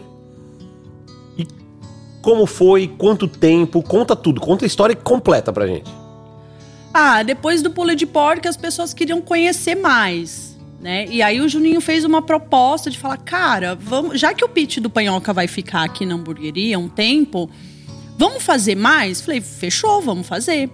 Ah, vamos fazer um hambúrguer. Era um domingo. Eu falei assim, Ju, vamos defumar e vamos montar, né? A estrutura, eu pensei isso, isso, isso, vamos montar. E vamos ver se vai engajar isso, vamos ver se você gosta, vamos dar pro pessoal da hamburgueria é, comer. Ele falou: Estê, eu não quero saber o que você vai fazer, eu não quero saber como você vai fazer. Eu já vou chamar alguém para tirar foto e a gente já vai colocar isso. Ele foi um cara assim que confiou, entendeu? No meu trabalho. E aí eu fiz tudo, a gente defumou, fez o fez o iau, é, que era tomatinho confitado, burger defumado, rúcula, queijo. Acho que era e tinha mostarda, tinha mostarda também. Acho que era isso, né? Não lembro. Gente, Era o molho de- mustard de cabrão, não era? Da onde? De cabrão. Eu tô quieta aqui porque eu sou outra. Pô, Ah, e daí a gente chamou o Jonas, que é o que trabalha comigo, né? ah, lá na Decabron. E ele já foi fazendo as fotos. E eu, eu nem fui. E eu, cara, eu tava com a camiseta da Arte Mil do concurso, né? Como diz o Felipe, não tem ninguém bem sucedido e azarado ao mesmo tempo. Então foi isso. A gente montou o IAL, o Emílio, que é um dos sócios da hamburgueria, também por trás de toda a propaganda. A gente saiu educando o pessoal que aquele vermelho não era cru, que aquilo era defumado, era anel de defumação. Porque precisa fazer esse, hum, esse letramento, né? Precisa dar esse conhecimento para as pessoas. Esse letramento. Letramento foi. ó. Toma essa. Qu- Quanto tempo você não via letramento? Eu faz 47 Os anos. convidados que estão vindo aqui estão num nível intelectual muito alto. Muito maior que o nosso. Eles Humilha usam- nós. Eles usam um palavreado, eu acho que eles estão estudando. Eles falam assim: vamos usar uns palavreados aqui pra humilhar os churrasqueiros. Vamos humilhar esses Mas vagabundos. é letrado também, mas o É, não. letramento. Nazão solta uns também de vez em quando. a que... Nazão já se espera, né? Porque. É, porque a de- ela a advogada, doutora, é tá, né? advogada. Como é que ela falou do Felipe o Homem o que probo? de conduta proba e libada. Então, os convidados também tem, mas a gente espera uma pessoa mais Nazão, quando você for sair, você avisa, tá? A Nazão tá indo ao toalete. Ah, você vai pegar uma. Uma Gelada? Vai pegar uma tap station? Você quer o quê? É um chá? Nossa, ô, gente, vocês. ô, é a faz 12 episódios que nós estamos aqui e a Nazão pegou uma água pela primeira vez. Tô fumando um chá, uma cera preta, pra ver se eu esqueço aquele cheiro de. Enfim, Continua, Pifânia, interrompemos você. E aquele burger defumado, mais uma vez, foi a sensação da cidade. Todo... Só que ele durou só um final de semana, porque no outro, acho que na segunda, terça-feira, o Panhoca ia buscar o pit. Então durou três dias. Foi feriado dia 1 de maio. E teve uma sacada muito genial, porque assim, cara, você fazer hambúrguer no- defumado 100% numa hamburgueria é foda. Eu não tinha experiência. É muito foda. Bom, você precisa, no mínimo, manter o pitch a 120. Quem aí defuma, quem não defuma, é 100, são 120 graus. Só que eu colocava hambúrguer, colocava 30 hambúrguer a cada 20 minutos. Você imagina se o pitch ficava 120? Despen, cada vez que eu abria, despencava.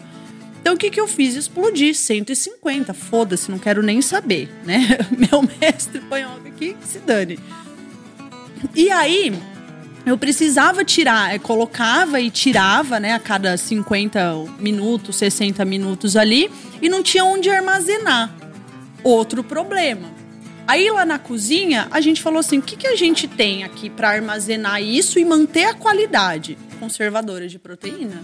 E aí, Mete na conservadora. A, a dica do dia, hein? Nesse momento, estamos agora fazendo a dica. Eita! Olha o velho! Rose! engasgou. A par pro velho aí que ele tá. A par pro velho que ele tá morrendo. Que cena. Ele. Tá até vermelhinho. Pronto. Nossa, deu uma engasgada monstra. Cancela o Samu que o velho voltou. Acho que. Tô vacinado, gente. Alguém toma, sabe toma, tirar a toma uma tap station dele? aí pra dar limpada Toma na, a ser- na uma- serpentina. Olha as palavras, tio. Gente do céu, que engasgada. Gente, gente, A culpa é da água da nazão. isso aqui mata. A água A faz água mal. enferruja. Então vamos para a dica do dia, que é conservadora de proteína. Você que quer fazer hambúrguer defumado, que, que quer trabalhar com esse sabor de fumaça mais presente, use uma conservadora de proteína. Vou fazer um jabá de algumas pessoas aqui. Oficina da Cozinha. Caleb. Quem mais que tem? Tem a Frigopro. Todo mundo tem conservadora de proteína. Igual aquela do McDonald's, que tem aquela bandejinha de plástico que você tira com cabinho. Eu, eu vou tentar. Se, se eu, se eu conseguir postar no Instagram, eu vou mostrar o que é uma conservadora de proteína pra vocês. Vocês dão uma olhada aí. Mas a conservadora, ela segurou. Por quanto tempo segurou, Estefânia? Você quer que eu fale a verdade? Não, você, fala o, o ideal e depois o quanto aguentou. Tá, aguentou 40, 50 minutos. Quer dizer, quase o tempo de você tirar outra remessa de hambúrguer do pit. Uma hora, cara, sem perder Você- você- Você qualidade. tem praticamente o tempo todo. É, full time. Mas o ideal talvez seria uns 20 minutos deixar ali, metade do e- tempo. E, assim, quando eu tava. Eu, eu não tava em Santa Cruz. Quando a Estefânia e o Juninho lá do Bolão me falaram que estavam usando a conservadora, eu falei, preciso ver isso. Que é isso, gordo? o golpe tá Olha o gordo vazando o áudio aqui. tá olha. Ah, o golpe quem quer. Ainda bem que não é o golpe. gemidão, né, gordo? É, é o Não, se fosse o golpe. gemidão ia ser mais legal. E aí eu fui pra Santa Cruz pra ver como eles estavam operando. E eu comi um hambúrguer com 50 minutos na conservadora, defumado. Ele tava perfeito, perfeito. Assim, ele não devia absolutamente nada pro hambúrguer que acabou de sair do pit. Comi um hambúrguer com uma hora e vinte. Eu que sou crítico, que sou chato, achei alguma diferença. E eu garanto que a maioria das pessoas não ia achar nenhuma diferença e ia continuar achando aquele hambúrguer incrível. Então, assim, a dica do dia é: se você tem uma hamburgueria e quer botar o defumado, arruma uma conservadora de proteína. Você já investiu no pit? Mete uma conservadora de proteína que você vai ser muito feliz e você vai conseguir entregar um, um hambúrguer diferente, com uma textura diferente, com sabor diferente, sem perder nenhuma qualidade. Certo, dona Estefânia? Certo, mano. Não, e é mesmo, porque assim, no primeiro dia, a gente fez sexta, sábado e domingo. No primeiro dia, a gente teve muita reclamação ah, do pessoal que encomendava pra tirar, por para retirar o, o hambúrguer, o iau, né? Às 8 da noite, 8 e meia não tava pronto. Porra, meia hora de diferença numa hamburgueria é muita coisa. É muita, ninguém tipo, espera. é vexame, entendeu? Não dá pra deixar o cliente esperando meia hora. Esse foi o problema do primeiro dia. E aí a gente falou, como vamos dar conta disso? Então, na conservadora de proteína, eu sempre tava uma hora adiantada. Então, o cara das oito, né, que ia vir retirar às oito, eu já, eu já tava defumando o cara das nove. Então, eu tinha 60 minutos de, de gargalo. esse gancho, fome deixa as pessoas com mau humor mesmo? Depende da personalidade da pessoa. Tem gente que lida muito bem com a fome. E vamos. Então, já que você tocou no que é fome. Fome é um estado fisiológico. É estômago. Né? Não é fome, tenho vontade. Não é fome, quero aquilo. Fome é um estado fisiológico. Segunda coisa, a fome ela vem e ela vai. Né? Ela tem estágios. Ah, então, ah, é seu, seu estômago dá sinal de que tá com fome. Se você não se alimenta, se você não nutre seu corpo, ela fica quietinha. Daqui a pouco ela volta um pouco mais forte, te sinalizando. Se você não nutre seu organismo, né, seu corpo, ela fica quietinha. Aí ela vai voltando. Então, a fome ela tem grau. Ai, tô com fome, tô desesperada, vou morrer. Não existe isso, né? Dependendo do grau ali fisiológico de informação que o seu estômago manda para o seu cérebro. Então, a fome ela pode deixar algumas pessoas de mau, de mau humor ou não. Eu, particularmente, eu não fico mal-humorada quando eu tenho fome. Eu lido Sabe muito por que bem eu te com perguntei isso. isso? Porque eu sou uma pessoa que. Olha, eu, eu sou bem ponderada pra fazer crítica, pra fazer reclamação, mas especi- especificamente com delivery, assim, se acontece alguma coisa, ó, eu falo abertamente, eu já discuti com um cara por causa de coentro. Aí eu pedi de novo, pedi pra tirar e ele viu que eu já tinha feito o pedido. Ele falou: Você pediu de novo porque você quis. Eu falei: Meu amigo, você acha que eu vou lembrar que você tinha coentro? Eu pedi de novo porque eu vi que já tinha feito. Eu discuti com o cara por causa do coentro. Nossa, se a comida não vem farta ou vem, sei lá, da maneira que eu não esperava, eu faço os stories, eu marco ali na hora. Eu sou uma pessoa que eu fico estressadíssima quando eu tô decepcionada ou quando demorou demais. Eu sou Aí muito percebe, estressada. Percebe Mas- mas a sua emoção? Mas talvez isso não seja a fome. A em fome, si. a fome, Seja é isso. outros, outras coisas. muito. É a emoção. profissionalismo. É que a hora que chega, eu tô com fome. Então considera assim, pô, já tô puta, porque assim, eu tô com fome e eu já tô. Se eu não comer, gente, Pensa eu fico assim, ó, irritada. você tem um sinal fisiológico que já te, de alguma forma te deixa desestabilizada porque você fala, preciso dar conta desse sinal fisiológico. E aí junta outras emoções, né? Não outras emoções, junta emoções. Irritação porque não veio, porque o cara não é profissional, porque você tá irritada, porque você pensa que comendo aquilo você tem uma crença de merecimento, ou uma crença de que você tá triste, e aí né, aquilo vai dar conta, aquilo vai regular o seu humor Nossa, olha quantas emoções. muitas emoções. A gente pensa que a gente tem poucas emoções, né? Mas uma emoção abre leque para várias outras emoções, que a gente às vezes nem sabe dar o nome para aquilo. Meu Deus. Por incrível que pareça, eu aguento ficar bastante tempo sem comer e sem alterar meu humor. Apesar que a Beth disse que não. Não, você deu chilique porque não chegou o doce lá, você tava putinho em Goiânia. Eu falei, olha lá o gordinho. Então, não, então. Feroz. Porque Não, vieram, não, mas eu, eu vieram ta- entregar então, o doce Mas dele. aí que tá. Eu tava puto, não porque eu tava com fome. Eu tava puto porque eu contratei o doce pra todo mundo. Contratou um serviço e e eu o cara não queria que o cumpriu. doce viesse bem feito. O doce veio errado. Depois o cara teve que trocar. Levou três horas. O que me deixou puto não era fome. Era o mau atendimento. E assim, como eu comprei e queria que todo mundo experimentasse, fui eu que servi aquela merda que já tava derretida, entendeu? Então ele me frustrou pelo, pela ação. A, a Beth disse que não, ela disse que quando eu tô com fome eu fico mais irritado. Eu discordo, consigo ficar horas é, sem comer e sem alterar meu humor em função disso. O que altera meu humor são outras coisas. Mas não, não fome. Eu acho que assim, quando você tá com fome, com vontade de comer, você fica mais suscetível a esses erros.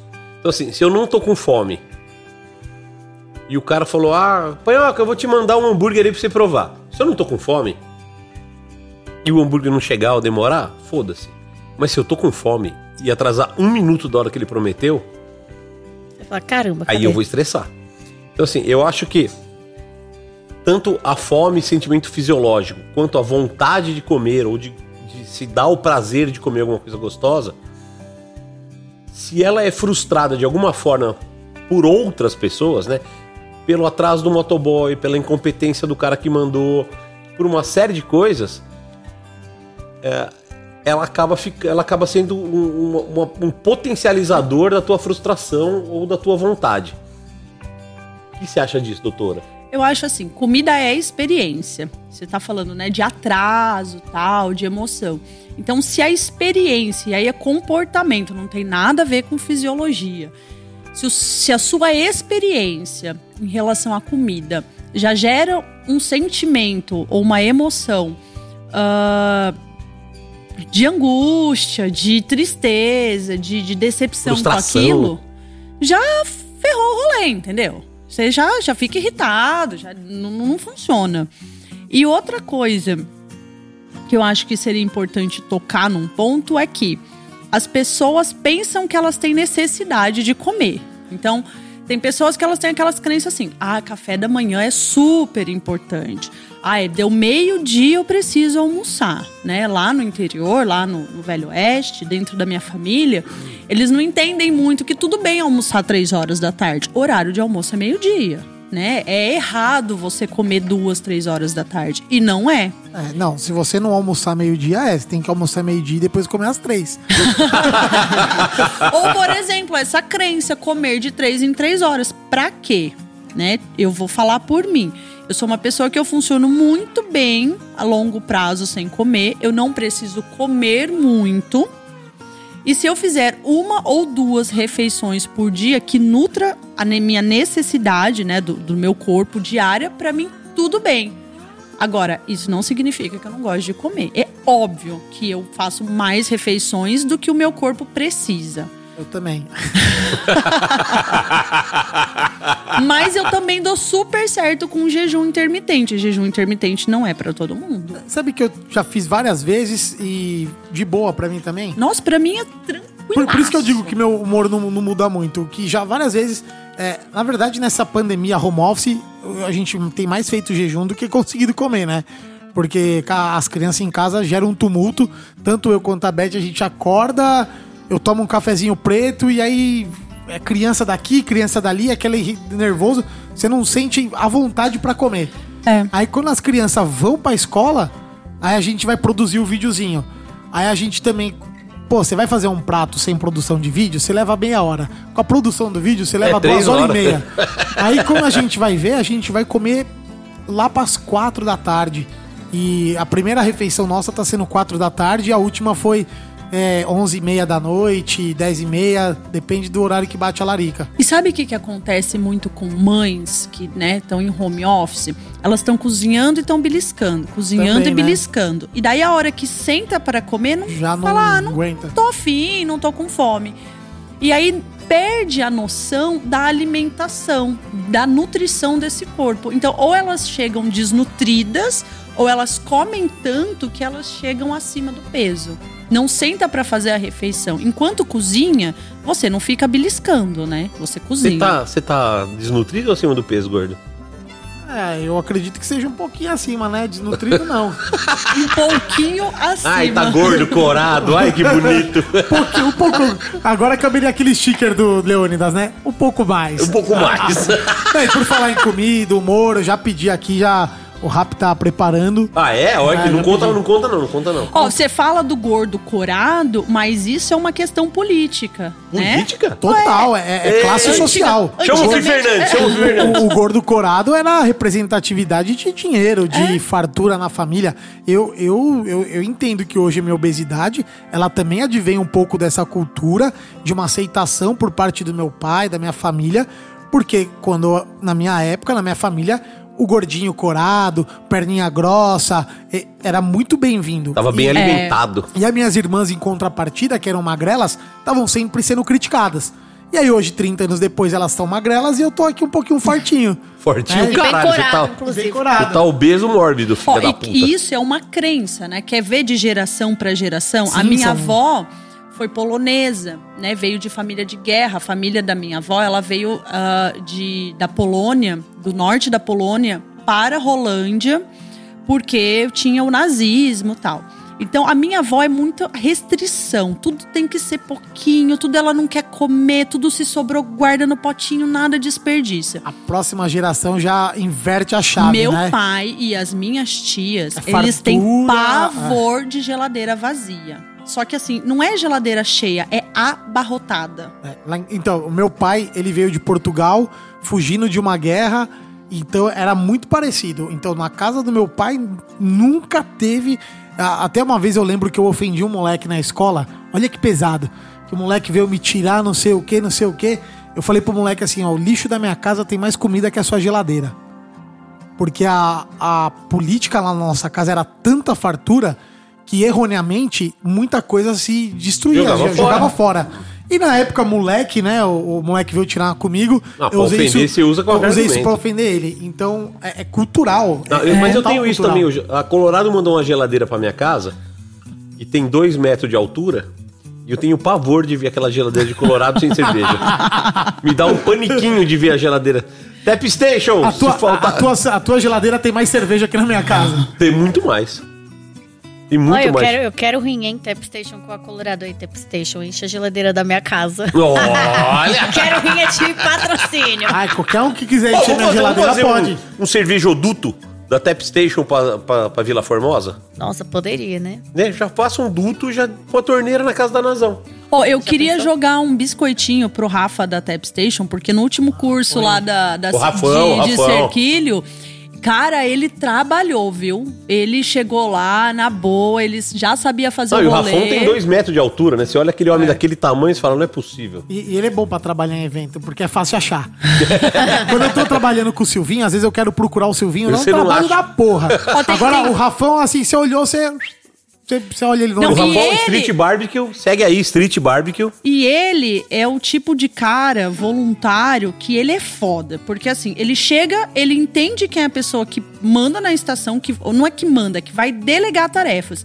E você fala uma vez, o cara entende e faz, né? O Anderson também, Da Gran Cerdo. da Gran Cerdo, foi Nossa, o Anderson, excelente. o Anderson já é.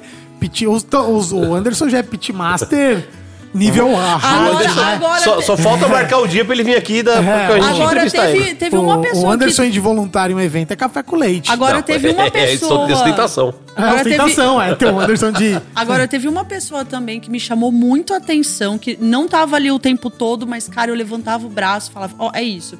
Sem mimimi, faz o que é preciso, é, sabe, entende hierarquia, é a sua mulher. A Beth é, É bem sensacional. treinada, Ah, é bem instruída. Não, Dona é Elizabeth Maciel. A Beth ela é super. Treinada na Al-Qaeda. É, ela gosta de participar, ela, ela participa, ela vai, ela faz. Não, nós estamos. Não, a, Be a Beth vai ser a revelação do churrasco 2021. Vai, vai, eu vou ajudar, vou incentivá-la. Beth, se você quiser trabalhar comigo de novo, você é muito bem-vinda. Hum, D- Disse ela que já quer ir no próximo curso da Arte Mil. Olha, Beth, tem lugar aquela, do meu musiquinha. lado, hein? Fica louca. Então vamos lá. Dia 14 de agosto, curso de, de American Barbecue na Arte Mil, lá em Cerquilho, na capital, Capital brasileira, brasileira da American, American Barbecue. É. Comigo, módulo de charcutaria com Dona, Dona Thalita Machado e teremos mais alguns convidados. Eu estarei lá, se Deus permitir. Eu estarei comandando o pitch do tio Epifânia Panhoca. vai estar lá comandando o pitch. Tá dando- Nazão, você vai? Opa, eu acho que eu vou pegar carona com quem? Com o Cunha ou com o Panhoca dessa vez? Não, Você vai levar criança, as crianças? Você não quer mais Não, levar não. Nazão Pro- lugar? Provavelmente a gente vai deixar as crianças aí em algum Então vou lugar. com vocês. Não, é porque eu vou, eu vou um dia antes. Então, E a cos- Nazão trabalha, eu né? costumo não ir faz na- churrasco. é, Eu trabalho, costumo, eu não faço costumo ir na sexta-feira à noite. Então Não, bora. eu vou na quinta. Tá. Combinamos isso A lá. E você que tá nos ouvindo e quer aprender o verdadeiro American Barbecue, é, entra aí no. Entre em contato, arroba Arte Arte Mil Mil, Oficial. Isso, procura aí a vaga. Procura lá. E Ó, mas corre, porque tem- esgota. Não tem nem anúncio, não dá. Esgota. bobear, nem tem mais vaga. Agora que O você Felipe ouvir isso- me liga e falou assim: tira seu stories do ar. Eu falei, por que, Felipe? Porque só tem mais três. Aga, se você ficar anunciando, o pessoal, o pessoal esgota. Não, se você estiver ouvindo e tiver vaga, corra lá Garante que logo. Você vai ter o- a satisfação ou o desprazer de nos conhecer pessoalmente. Ah, um prazer, vai. Ah, às vezes, ah, às vezes a pessoa se frustra. Ô, você tava, você tava perguntando. A sua primeira pergunta foi é, como o American Barbecue entrou na minha vida, né? Mas você vai voltar nesse assunto? Não, eu quero. é, eu- Cara, é tipo discussão de relacionamento. Depois de três horas a mulher quer voltar na primeira pergunta. Não. Ah, eu lembrei de uma coisa. DR agora é eu aquelas coisas. A mãe falou assim: lembra em 97 quando você fez Porra! aquilo? Não, você perguntou isso. Como o BBQ entrou na minha vida. Mas eu quero te contar uma coisa. Como o BBQ permaneceu. Quando, eu, quando foi a chave. pô, trabalhar com psicóloga é sempre isso, né? Sempre tem um joguinho de palavras, sempre. Eu, eu Isso, juro. aí- isso aí chama linguagem ericksoniana. É. Então é isso. Assim, eu, né, eu não. Eu trabalho, eu não faço churrasco. Temos que ir pro quadro daqui a pouco, hein? É bom, o próximo já é o quadro. eu trabalho, eu não faço churrasco. E eis que um dia é, eu, eu tinha muita dúvida, assim, se eu ia continuar fazendo aquilo por hobby, se eu ia cair na estrada, se- o que, que eu ia fazer na minha vida. E um dia eu cheguei lá na Arte Mil, tava tendo uma live lá, nem lembro do que que era. E o Panhoca vira pra mim e fala assim: Nossa, eu preciso ir lá pra Campo Grande, Mato Grosso do Sul. E o Felipe não vai comigo, porque o Felipe tá com O Covid. Felipe tá com Covid, é verdade. Eu falei, olha, você tem duas opções. Ou você passa numa Ering, eu compro roupa pra eu ir pra Campo Grande. Ou você passa lá em Santa Cruz, no Velho Oeste, e me pega. Eu vou, acordo mais cedo, faço minha mala e vou. Ele falou, ó, eu pego você lá, vai compensar. E fomos para Campo Grande. Vou fazer jabá, né? Ai, faz lógico. Não, você não fez nenhum até agora. Ah, tá. Tá liberado. Sua Só cota não, fa- tá, não falou nada de Cabron ainda. sua cota tá nova. A gente chegou lá, a gente foi conhecer a fábrica da Imperial, lá com o Alexandre da Imperial, um abraço. Jabá. Enfim. E aí a gente foi pro Vermelho Grill, porque o tio Panhoca ia dar curso lá. E a curso lá no Vermelho Grill, é. Cara, Campo Grande é sensacional. É São Paulo sem trânsito. Tem uma puta de uma infraestrutura e as pessoas são muito legais. É tipo um interiorzão, assim, as pessoas vão agregando você, querem levar você pra conhecer as coisas. É legal pra caramba. E eu fui muito bem é, recebida lá pelo pessoal. Só que caiu uma chuva, né, tio? Nossa, no meio do curso, caiu o mundo. Foi uns 20, 30 minutos de chuva pra valer. eu tinha barro até no meio das coxas. Eu tinha barro em tudo, da camiseta, eu tinha barro em tudo. E daí Eu tava lá defumando sozinha, era um curso para 40 pessoas também. E o tio tava dando, acho que era aula de corte, sei lá.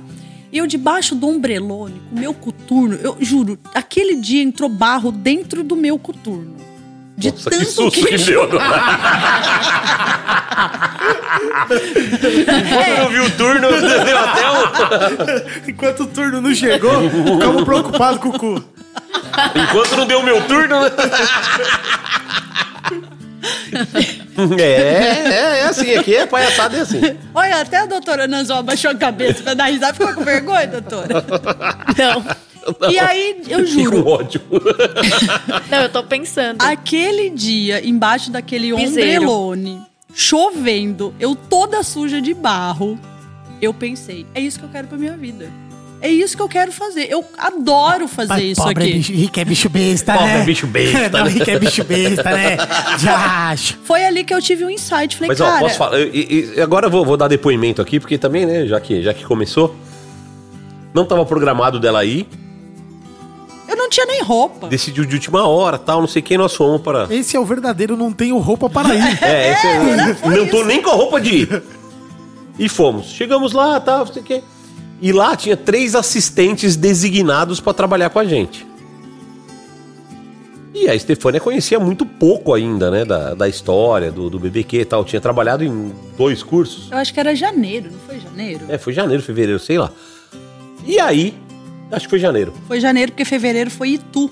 É. Lá com o E chefe aí- Guimorais. Aí ela chegou tal, eu falei, ó, você vai fazer isso, isso, isso tal.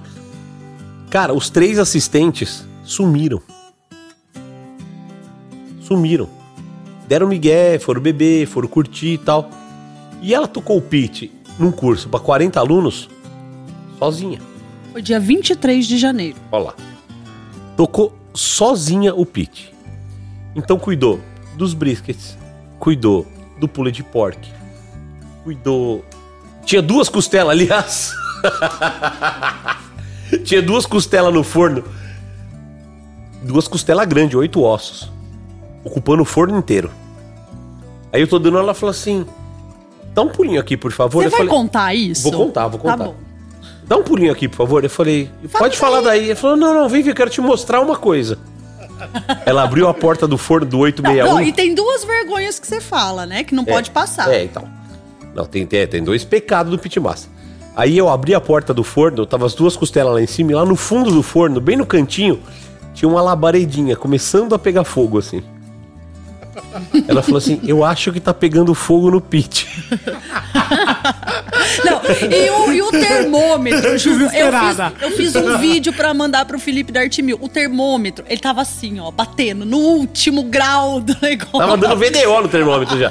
Falei, meu Deus do céu. E eu não podia dar esse vexame na frente dos alunos, né? Olhei pra ela, eu tava com aqueles microfones tipo Madonna, assim, né? Então o som tava saindo. Deu eu uma assim, piscadinha. Não, tá tudo certo, a costela tá pronta, pode tirar. Não, e detalhe, detalhe, doutora Nazão, presta atenção nesse depoimento. Todas as luvas térmicas estavam encharcadas Por causa da chuva. por causa da chuva. Juro, aquele dia eu queimei a po... já fiquei sem a digital do dedo indicador. Aí eu falei pra ela, falei, não, pode tirar as duas, tira com grade e tudo. Aí acho que um, um dos meninos ajudou você a tirar, né? Não tinha meninos. É, né? Tirou Nem as duas grades e botou em cima da mesa. Derreteu a mesa. Não, não derreteu nada. Não, não. Aí botou em cima da mesa e eu continuei dando aula. Parou de chover e as costelas lá, o relento. Você sabe que eu não embrulho costela no, no BBQ, né? Aham. Cara, passou uma hora. O dono lá do Vermelho Grill, eu esqueci o nome dele agora. Era o pai do dono, na verdade. Ele ficava olhando. Olha lá, cagou as costelas. Aí estragou. Vai fuder todas as costelas. As costelas tá aí no relento, não sei o que, Tava bravo, tava puto. E eu, se eu fosse ele, eu também estaria. Imagina se vir uma costela sua de um boi A seu. menina não soube fazer a costela. Perdeu a costela, menina. Cara, depois de uma hora, a costela tava em cima da mesa.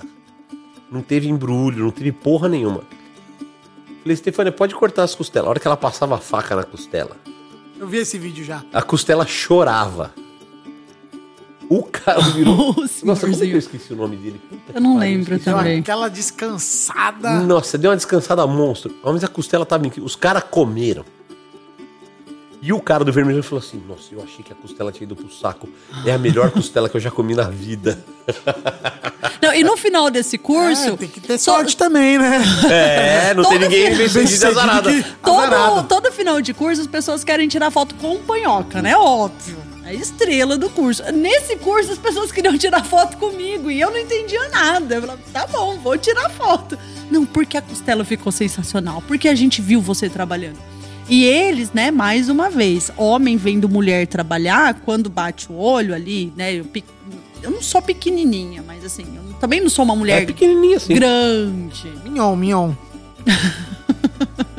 Enfim, quando eles olham uma mulher ali no pit, o que, que eles falam? Não vai dar conta. Você acha que isso aí vai dar conta? Inclusive, desconfio que esses três que sumiram foi por causa disso, né? Também, tipo, não aceitaram ou... Não, era preguiça mesmo, era, era, era falta de vontade. Mas Se eu, comigo, os caras não somem, não, que eu já começo. É que na verdade eu nem dou tempo dos caras assumir. Eu já começo da ordem, eu já começo a delegar. Então eles estão sempre com função. É, você é bom de ideias. delegar. Quem quer é- estar junto, quem quer fazer, É bom É de poucas delegar. tem ideias. que fazer, mão na massa. Hands on. Muito bem, muito bem, muito bem. Vamos lá, vamos continuar o nosso programete aqui, que nós já estamos quase em duas horas de programa e não fizemos metade dos quadros ainda, né? Bora então pro primeiro. Não, já fizemos a dica do dia. A dica do dia já frase. foi, a frase. Já ah, voltamos pra discutir umas questões lá atrás. Boi da yoga. O boi da yoga não foi ainda, então vamos fazer o boi da yoga? Solta a vinheta, produção. O boi tem tração dianteira. O boi tem tração dianteira, por isso o peito é uma O boi tem tração dianteira, eu vou dizer uma coisa. As pessoas falam. Mulher não sabe fazer churrasco. Epa! Prefiro não Famosa comentar. Muita gente diz que mulher não sabe fazer churrasco, que mulher não entende churrasco, que mulher tem que fazer vinagrete, maionese e salada, que mulher só serve pra lavar Fazemos louça. também. Cola lá em casa. Lava a louça, você tá louco. Se eu cozinho, eu não lavo. É, eu também não. Olha, cola É, lá em casa. cola lá em casa e tira minha roupa do varal que eu te ensino a fazer churrasco. Ah, olha lá. então é isso. Ah, você que ainda tem coragem de repetir essa idiotice, saiba que você é um babaca. Ou, ou uma babaca. Ou uma babaca. Tem, tem mulher também que repete isso, né? Bastante. Então, assim, se você entrar dentro de um frigorífico grande hoje, se você for numa linha de produção de carnes de alta qualidade, você vai reparar que a maioria das pessoas que trabalham numa desossa de alta qualidade são mulheres. Por quê? Porque elas têm a delicadeza e a sutileza para entender o que aquela peça merece. O corte sutil, sem desperdício, então, desde o começo dessa carne bacana que você vai comprar, tem uma mulher tomando conta da sua carne. Começa com uma, né? Praticamente. Exatamente. Ela que né? transforma aquela carcaça ali no. Eu tive na Colpig e realmente a, a, a desossa ali, os cortes eram todas mulheres. E eu Muito. perguntei, né? Eu perguntei a. O Eduardo respondeu exatamente isso. Ele falou: a gente prefere aqui colocar mulheres porque elas têm mais delicadeza, têm a mão mais leve para não. Colocam os homens aí, eles acham que tem que que esfaquear bruto, a carne, tem que né? arrebentar a carne. E para corte nobre, a, um perfil feminino, uma mulher tem uma maior habilidade para ter cortes mais nobres. E olha que interessante. Aí vai o babaca e fala que mulher não sabe fazer churrasco. Minúcia, né, meu bem? Como que ele acha que a senhora Yoki escapou com aquele japonês esquartejado? Ui, lembrou Dentro da da... parte. Não, olha. Não, era o nome dela? Era Elisa? É, Não, não era Elisa, era. era. É, acho Não, que é Elisa não, Samucho, né? Não, Não, não, Elisa não. É do- aí do cachorro, é outra, essa é outra. Bruno. Ah, É, e aí. Elisa Matsunaga. Matsunaga, é a família Elise Matsunaga. Matsunaga, senhora Yoki. Gente, porque pra cortar, às vezes, uma asa de um frango eu- com as facas cegas lá de casa eu peno. Como é que aquela mulher conseguiu picar aquele homem todo? É, Oh, e vocês, Já não, nem dá não bala, sei se vocês né? sabem isso, mas quando eu tava na faculdade de psicologia, a gente tinha que fazer estágio organizacional. Eu fui fazer dentro de um abatedouro. E o que eu mais gostava era de ver o abate dos bois. E acompanhar todo Ai, o processo. Eu já vi uma desossa de um java porco lá em Gonçalves, que foi, assim, o ato mais respeitoso que eu vi ao animal, assim, toda a minha vida. Eles não desperdiçaram nada.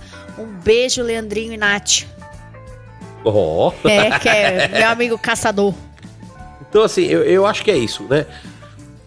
Mulher sabe fazer churrasco, mulher tem muito mais sensibilidade, mais sutileza pra tratar com essas coisas.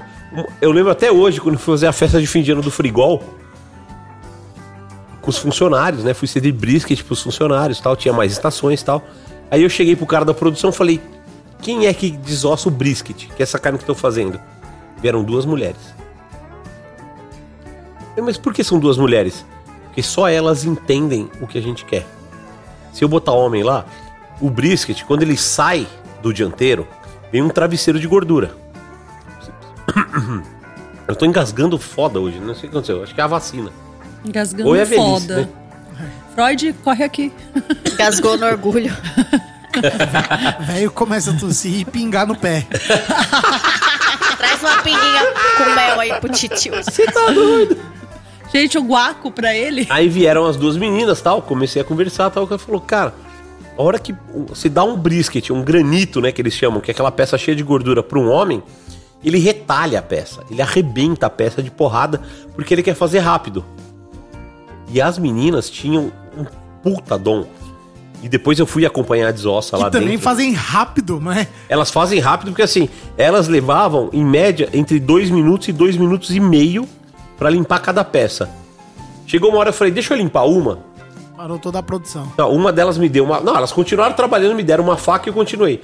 Eu levei 10 minutos pra fazer o que elas faziam e mesmo assim ficou uma bosta. Uma delas teve que corrigir ainda o que eu tinha feito. Então, assim, é de uma habilidade, mas é de uma sensibilidade fodida. E isso passa também quando a gente vê mulheres nos festivais de churrasco, nos eventos, o cuidado que elas têm, a, a- a atenção que elas dão tanto pra carne quanto pras pessoas. É, é difícil você ver dentro de um evento de churrasco é, uma mulher servindo uma coisa ruim. A gente já serviu, né? Não estamos aqui, eu e você, gordo, a gente pode falar, né? A gente já teve de saco cheio em evento e servir qualquer coisa. Você fala assim, ah, já tá acabando, os caras já estão bêbados, foda-se servir isso, né? Você nunca vai ver uma mulher fazendo isso. Bem, bem difícil, bem difícil. É bem difícil, né? Então, ah, não repete essa besteira, tá? Mulher sabe sim fazer churrasco. Mulher sabe cuidar de tudo do churrasco, coisa que você não sabe fazer. E se você não sabe fazer, se contente em lavar a louça. É, seu fura linguiça. Seu fu- Seu- Você tá ouvindo aí, seu furador de linguiça? Churrasqueiro de bosta. Seu churrasqueiro de merda! Merda, esse é o nosso amigo Eloy. Esse é o filho merda. do Eloy. Ai, vamos lá, vamos lá para outro quadro agora então? Vamos para aquele quadrinho bonitinho, onde a gente dá uma moral para algumas pessoas. E eu perdi aqui, peraí, deixa eu achar aqui. Achei aqui, ó. Solta a vinheta aí, produção. Eu trabalho, eu não faço churrasco. Eu trabalho, eu não faço churrasco. Hoje nós vamos dar um jabá legal aqui, bem legal, para uma mulher do interior de São Paulo, de Americana, chamada Joyce Moreira. Então você vai seguir aí Joyce. ponto- Joyce com Y, tá? Joyce.moreira.chef. Ela é cozinheira, amante do churrasco tal. Se você olhar no Instagram dela, você vai ver pouco churrasco e muita comida bacana. Olha, chegou, Chegou a comida Ó, por tocou a falar em campainha aqui, comida. chegou. Você chama lá pra nós? Tá aqui o código, ó. Ah, ó, tem que ter código no, no iFood aí. Ó, atrapalhamos o jabá da Joyce aqui, ó. 466586. 586, isso. Então a Joyce mandou uma mensagem pra gente aqui. Segue o Instagram da Joyce aí que tem fotos lindas, muito legais mesmo. Tô seguindo aqui já. Bem Faz bacana. umas Eu linguiças muito loucas. Faz umas Olha coisas essa bacanas. coxinha. Ó, mulheres no quadro Eu Trabalho Não Faço Churrasco. Gostaria de participar. Estou ouvindo agora o episódio da Thalita. Fiz o curso da Arte Mil no último sábado e amei. Espero entrar com tudo no mundo do American BBQ. Bora, Joyce, minha filha. esperamos você com tudo no mundo do Ca- American Cara, BBQ. não, mas vamos lá. A Joyce tem um diferencial fudido aqui, ó. Ela é açougueira. Tem um curso de açougueira aqui, ó. Ah, lá. Certificado capacitação de açougueira. Então, provavelmente a Joyce já manja mais de carne, de cortar carne, de tirar cortes do que muito de nós, Do que né? 99% dos Do ouvintes desse programinha. Inclusive do que eu, assumo, né? Eu não sou açougueiro. Eu, se eu tiver que desossar um bicho todo, eu acho que vai dar merda. Vai. Vai dar merda. Vai dar merda. Ah, isso aí, ó. Vai dar merda, vai dar. Joyce, Eu fico- arrasou, eu já Joyce te sigo. Moreira. Eu te seguia, Joyce. Joyce.moreira.chef. Sigam aí. A Joyce merece esse jabá. Deem moral pra ela. Americana é uma cidade muito importante no mundo do churrasco do BBQ. É a terra de origem do Bárbaros BBQ. A gente tem o Tábula lá, o restaurante, que é muito bacana. Que, que é isso que chegou aqui, gordinho? Cara, eu pedi uns, umas esfirras turcas. Olha. Esfirra turca? Esfirra turca. Você tá O doido. nome do restaurante é Istambul. Eu pedi aí um. Se, se Istambul, se não estão, vamos comer, né? Ah, o cara pediu pra avaliar bem?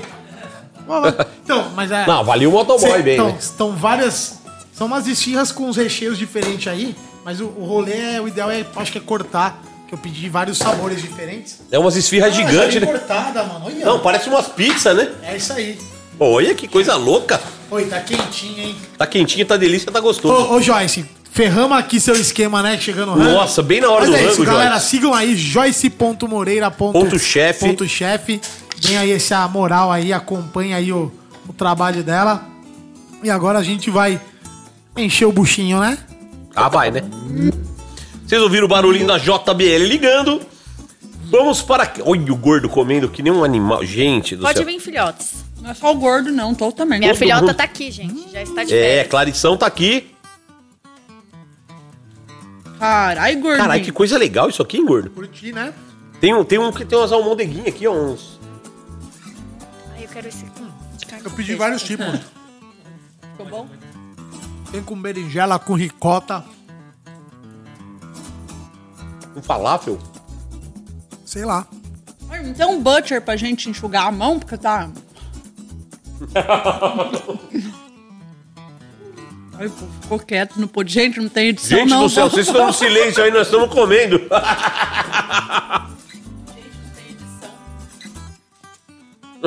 Ah, nós precisávamos arrumar um patrocinador pra poder melhorar essas edições, né? Um dia, né?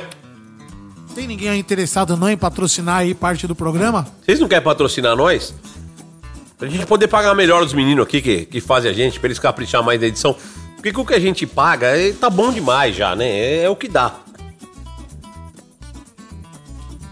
Olha a Epifânia vindo com os butcher paper pra nós limpar a mão, segurar as coisas.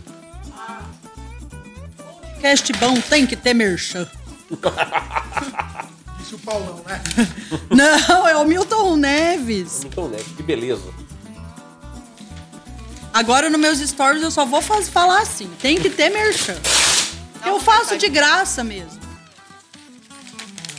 Ué, isso aqui nós tá falando bem do negócio e eu comprei. Não é nem de graça, é pago, né? Nós pagou É. pra fazer merchan aqui do. Não, mas é gostoso, né? Como é que é o nome do lugar, gordinho?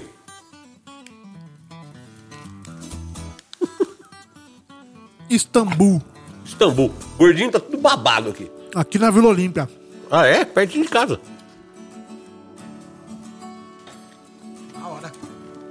Gente do céu, que coisa incrível. Bom, vamos lá. Tem aquele, aquele momento interessantíssimo do nosso programa, onde a gente liga para uma pessoa especial. Assim, se você tiver um mínimo, um mínimo de inteligência, você já sabe para quem a gente vai ligar, né? Então, no episódio que teve a ganhadora do concurso Arte Mil, nós ligamos pra- nós ligamos para a segunda colocada. No episódio que tem a segunda colocada, nós vamos ligar pra quem, Godinho? Ligar pra terceira colocada. Exatamente. Então, Senhora, senhorita, vamos ligar. Vamos ver o 081 aqui? Em linha direta. Vamos lá. Vamos ver. O número chamado não existe. Ih, caralho. Oh, baby. me atende. Ai, Ai, que vontade de tacar O meu celular na parede. Isso é reflexo do Goiás, hein? Vamos ver se vai dar agora? Opa, chamou, chamou, chamou.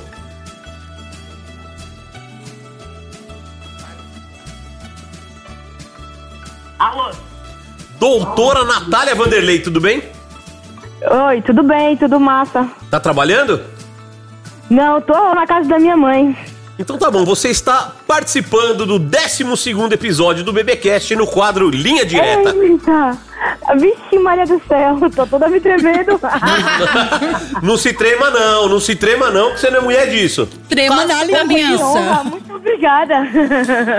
Então, estamos aqui com eu, Carlos Cunha, doutora Nazão e a nossa convidada de hoje, que é a Estefânia Lorenzetti, que foi segundo lugar no concurso da Arte Mil, que você também Que participou. massa!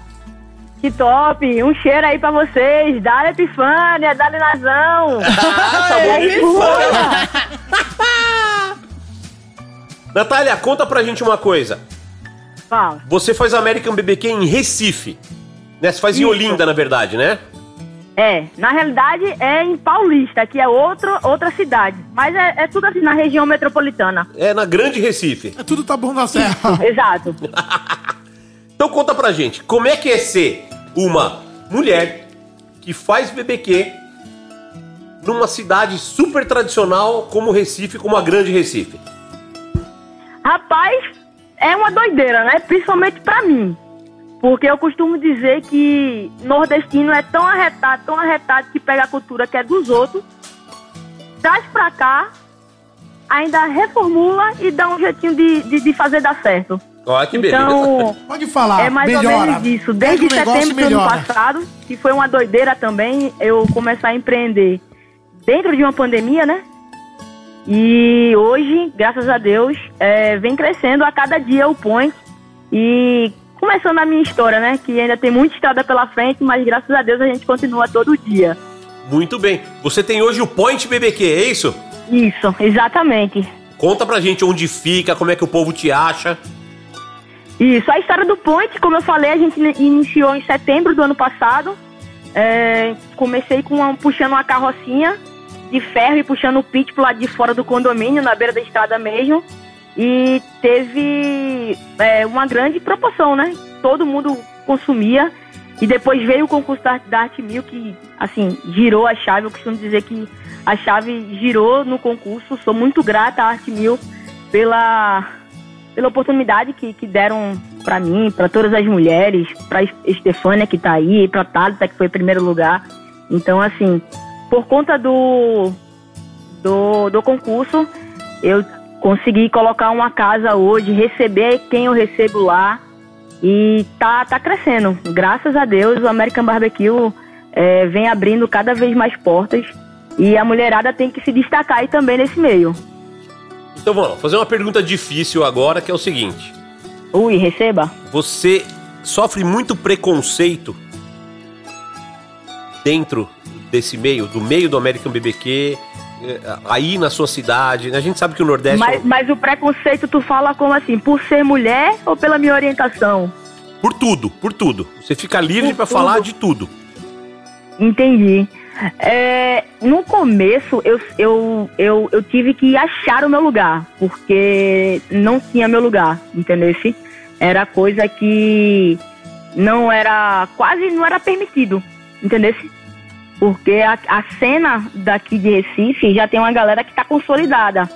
E é muito difícil abrirem as portas, principalmente que é interessante, né? Porque eu, eu, eu sou aluna, fiz cursos, mas mesmo assim eu não podia chegar no patamar que hoje eu sou. Graças a Deus. Eu tive que ralar muito, porque as coisas aqui é muito difícil. Hoje vem mudando porque eu assumi esse lugar. Eu assumi a voz de dar voz para as outras pessoas. Então eu carrego a turma comigo mesmo. Mas se tratando agora da, da minha orientação, que é o que torna pior. Porque é, eu, eu, eu até falo, pô, eu, eu, eu sou assim, mas eu nunca quis ser homem. Então eu não, não tenho que estar. ah, você quer ser homem agora, tá no meio do churrasco. Não, eu nunca quis ser homem. Eu tenho a minha orientação, eu sou pitmaster, eu sou assadora. Então eu tenho meu lugar.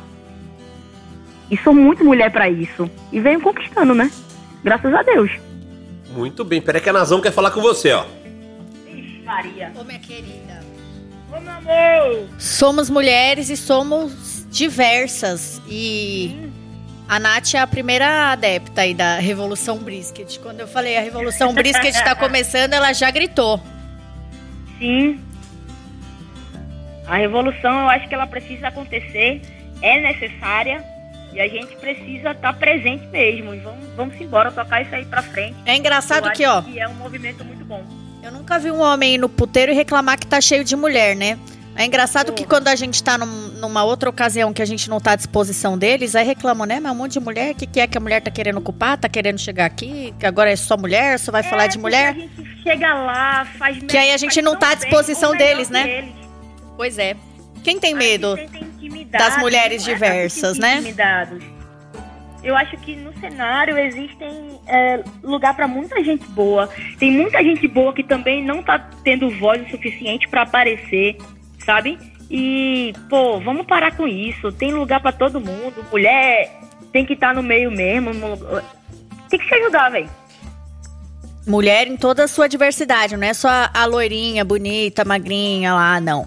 Porra, Mulheres seja de diversas. cabelo curto, seja de cabelo grande, loira, morena, ruiva. Caminhoneira, sapatilha, sapabi, todas nós.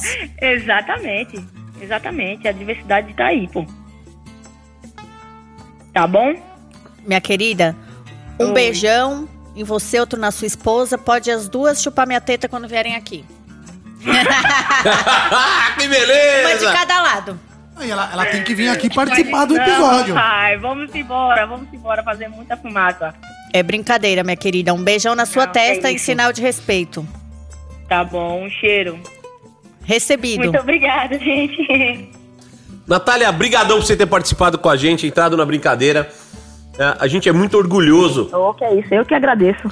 de ter você com a gente, de, de ter a oportunidade de, de receber você dentro do concurso, de que você aceitou o nosso convite, aceitou o desafio, foi lá, meteu as caras e, e- e eu fico muito feliz. Eu sou seu fã desde o dia que eu dei curso em Caruaru e você tava lá e você me mostrou uma foto do frango que você faz e eu te falei que com 5, 6 anos de American BBQ eu não conseguia fazer um frango igual o seu.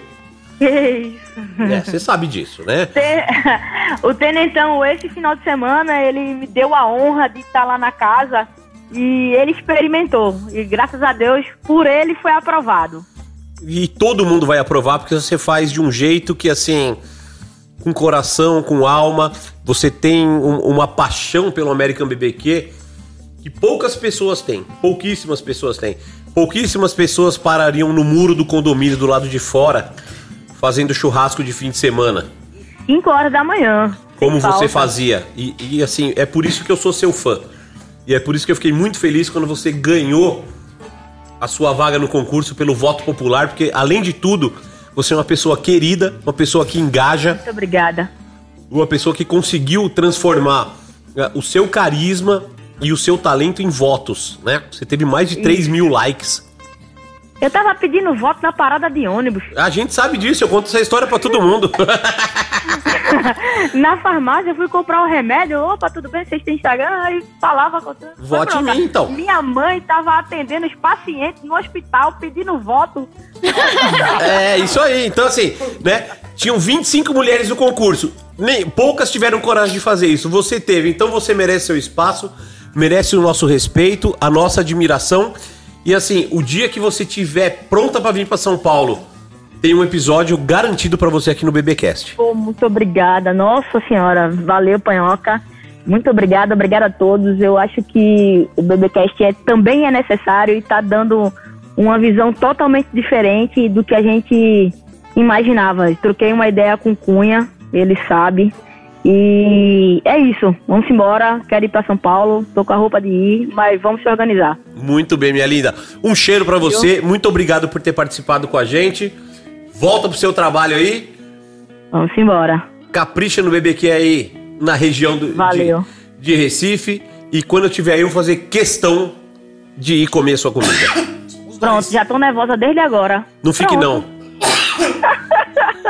Vamos embora. Um cheiro, meu povo. Vamos defumar o mundo. Vamos defumar o mundo. Beijo. Um beijo. É, senhoras e senhores. E olha que engraçado, a Natália, ela entrou por like, né? E ela falou que pedia voto pra todo mundo. E eu que fui até bloqueada de grupo de WhatsApp, de tanto que pedia voto. Gente, e eu era metódica, porque eu queria entrar, eu tinha uma sede de entrar, entrar, entrar. Eu parei 15 dias, 15, 20 dias da minha vida pra ficar pedindo voto. E eu tinha uma planilha no Excel, porque, né, eu sou assim. que eu ficava... Ela controlava onde tava quem votou, quem não votou. Ameaçava. Ô, na moral, na Não, moral. não, isso não é foi. distúrbio. Não, Não, isso é distúrbio. Eu ficava controlando quantos votos, tipo, a Natália tinha, quantos votos eu É, fazia o tinha. ranking, né? é, todo As parciais, dia. fazia as parciais. Eu É, fazia cara. o ranking da parte da manhã, do meio-dia até às seis, e das seis à meia-noite, da meia-noite a eu dormir. Eu Tem fazia, gente que diz que é cara. sorte, né? É. Não tem ninguém bem sucedido nessa Azarado, é nada isso aí. Eu fazia mesmo. Na moral, esse rango do Istambul é muito bom, viu, galera? Ó, Não é jabá, não tem patrocínio, não tem nada. Inclusive, se vocês Pagamos. ouvirem, seria bom mandar alguma coisinha pra nós, né? Que a gente gosta. Mas é muito bom. Pedimos umas esfirras aqui turca. Cara, é incrível. Tem vários sabores. Recomendadíssimo aí. Quem quiser, procura aí no Rap, Rap, onde você quiser. Istambul. Eu acabei de achar os molhos. Puta, eu queria comer tudo ver os molhos, mano. Não, de- é, foi o tempo da ligação da Natália pra Ô, eu acabar posso as falar? Esses molhos devem ser da hora, mano. Os molhos com, com tahine, com iogurte, com tudo. Tem umas que é esfirras ainda aí. Próximo quadro, qual que é? O próximo quadro Ah, é pra o quem quadro. tira o chapéu? É o quadro mais esperado desse programinha. Que é a nossa homenagem ao grande comunicador Raul Gil. Pra quem você tira o chapéu, solta a vinheta! Pra quem você tira o chapéu? É isso aí, senhoras e senhores. Vamos lá para o nosso quadro Pra quem você tira o chapéu, onde a gente pergunta para nossa entrevistada se ela tira ou não tira o chapéu para algumas pessoas do meio ou nem tanto do meio. Me deu uma síncope aqui. Vai ser, vai ser muito chapa branca isso, vai ser muito fácil. Então vamos aplaudir! E eu quase esqueci de pedir a imitação, a pior imitação do Raul Ah, Gil eu do tava mundo. esperando, eu deixei Você o pessoal ficar tenso pra ver. Não, e ele aí? tá cortaram, não dar uma cortaram? hoje, hein? Toda vez que, que o tenente passa por aqui, ele fica meio esquecidinho. Tá tossindo igual gente do céu. Vai, Nossa, é bom esse molho. deixa eu ver. Hum, Tem um fundinho de hortelã. hortelã muito bacana, muito bom mesmo. Dona Stefania Lorenzetti, esteja preparada para responder. Você tira o chapéu para Léo Espigariol? Tiro. Olha, na lata, pá, tiro. Por quê? Tiro. Porque Léo Espigariol, ele foi quem me salvou no meio da pandemia, assim. É, Eu tinha umas questões pessoais também. Um dia, o Léo prestou um serviço para a empresa que eu trabalhava. Eu fui fazer um pagamento para ele. E a gente começou a conversar, a trocar ideia, e ele me tirou de um, de um buraco pessoal que eu tava, que né, não tem por que expor aqui. E daí surgiu essa questão. E aí, depois de um tempo ele veio, né? E surgiu essa questão do, do projeto de cozinhar lá, de fazer os vídeos para Decabron. Então Léo, ele foi uma grande ponte, né? Foi uma virada, ele foi uma virada na minha vida. Ele acreditou em mim. Eu não cozinhava profissionalmente, não cozinho até hoje, mas ele acreditou em mim. Então, ele viu uma grande potencialidade ali. Ele me ensinou muita coisa que eu sei hoje. Ele passou muito tempo conversando comigo, me ensinando as coisas, tendo paciência, falando, TT, não é assim, vamos Falando o refor- quê? Ah, você tem um outro apelido então, TT. TT. Ah, o TT.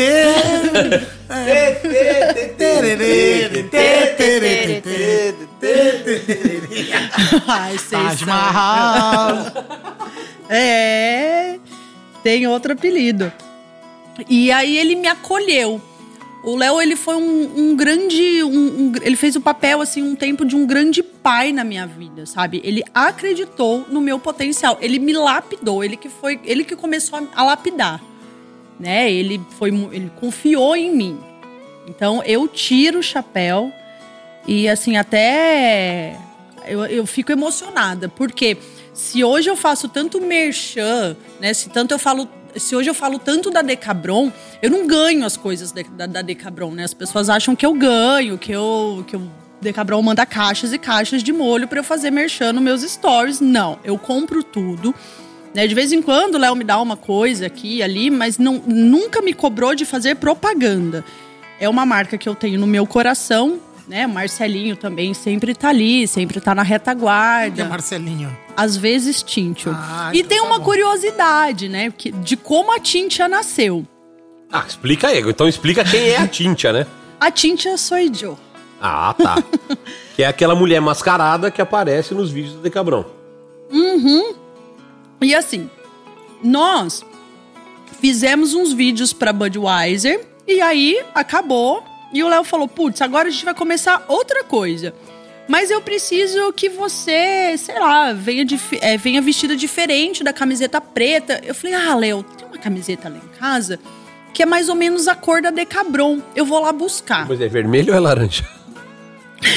Eis, né? Eis a polêmica.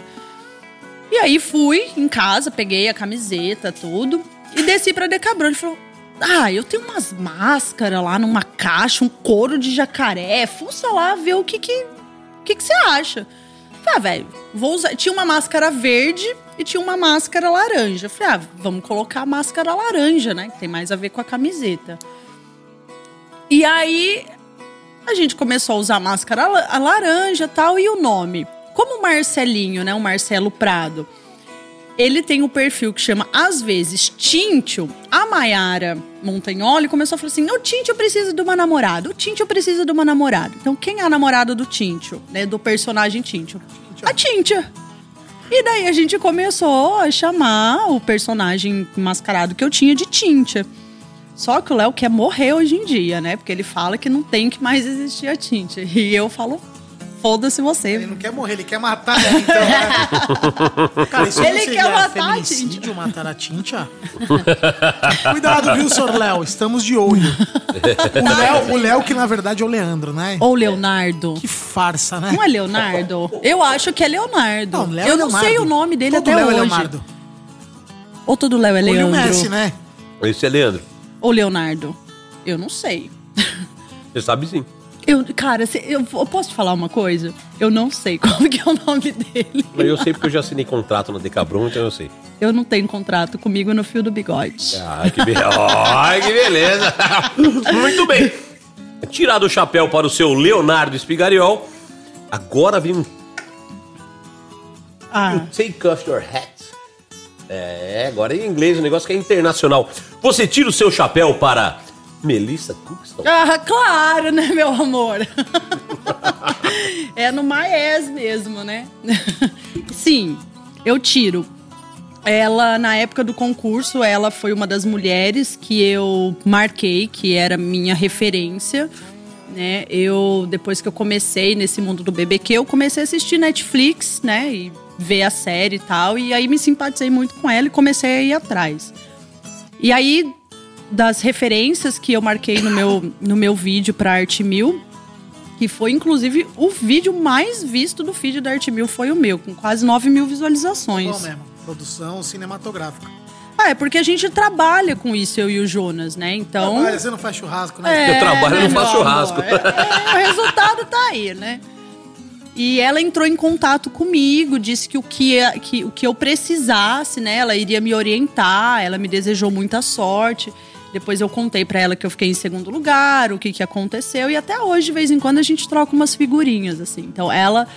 E eu lembro, né, que quando ela me mandou. Ela respondeu meu direct, eu, gente, eu fiquei assim, parecendo que um jogador de futebol tinha entrado em contato comigo, sabe? Com Mas era, né? criancinha. É, pra quem não sabe, Melissa Cookston. Eu, eu prefiro um autógrafo da Melissa do que de qualquer jogador de Eu futebol. também. Porque pra minha realidade, pra minha referência, ela é alguém. E os jogadores são só jogadores. Tá, Melissa Cookston é uma das primeiras mulheres a desbravar o mundo do BBQ nos Estados Unidos. Ela foi campeã mundial mais, mais de uma vez em alguns campeonatos. Ela comanda uma equipe foda, ela comanda um restaurante muito foda. É uma mulher muito legal, assim, simpática. É, eu conheci ela pessoalmente lá nos Estados Unidos. Eu tive no restaurante dela, é, que é no Mississippi, do lado de Memphis. Você atravessa o rio e tá lá. Então, assim, é uma mulher incrível. E, e quando eu vi o vídeo da Stefania, eu falei, caralho, ela foi buscar a Melissa. Porque assim, a Melissa não é uma referência muito forte aqui no Brasil. Porque o povo vai atrás do quê? Vai atrás do Myron Mixon, vai atrás do Big Mo, vai atrás do, do Franklin, do Tuff Stone e tal.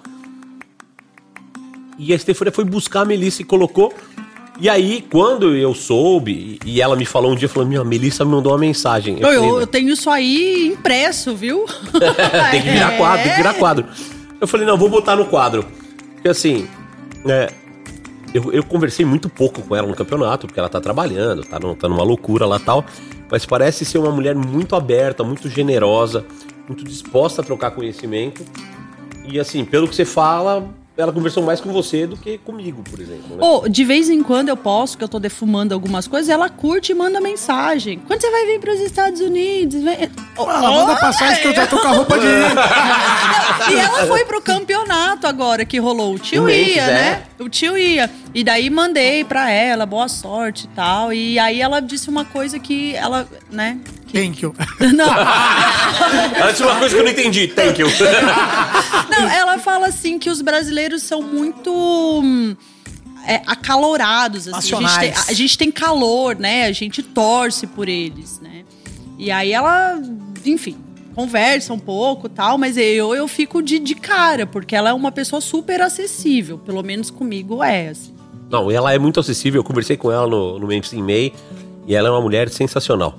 Bom, continuando no- na mesma toada das mulheres que você citou no seu vídeo, Lá vem bomba. sempre vem, lógico. Você Bomba achou que é- para dançar isso aqui é bomba. Isso aqui é bomba. Você tira o seu chapéu para Júlia Carvalho? Não. Uh! O que, o que, o que, o que? Não tiro. É, Ela foi também uma das mulheres que eu citei no meu vídeo. Eu conheci a Júlia de vídeos da internet, também era uma referência aqui no Brasil. Assim como uma outra pessoa também foi minha referência. E eu troquei um- umas mensagens com ela, né? Me simpatizei porque ela também é psicóloga tal. E aí eu falei, ah, eu, né, eu quero um dia te conhecer, ela de Presidente Prudente, falei, eu quero um dia te conhecer, eu espero, né, que a gente possa se cruzar aí ah, no mundo do BBQ e eu quero te conhecer pessoalmente. E aí eu tive uma grande oportunidade de conhecê-la pessoalmente, que foi em Santa Cruz do Rio Pardo. Ela assinou um contrato com um açougue de carne e daí teve um evento, né? E a pessoa entrou em contato comigo, o dono da boutique de carne, e falou: Olha, eu quero que você venha, é um evento da minha boutique, você é pitmaster, você é aqui de Santa Cruz, vem aqui. E aí eu cheguei Parabéns lá. pro dono da boutique. Sim, super imparcial. Suporte ao local pitmaster. É isso aí. Ele tá gastando em inglês, né?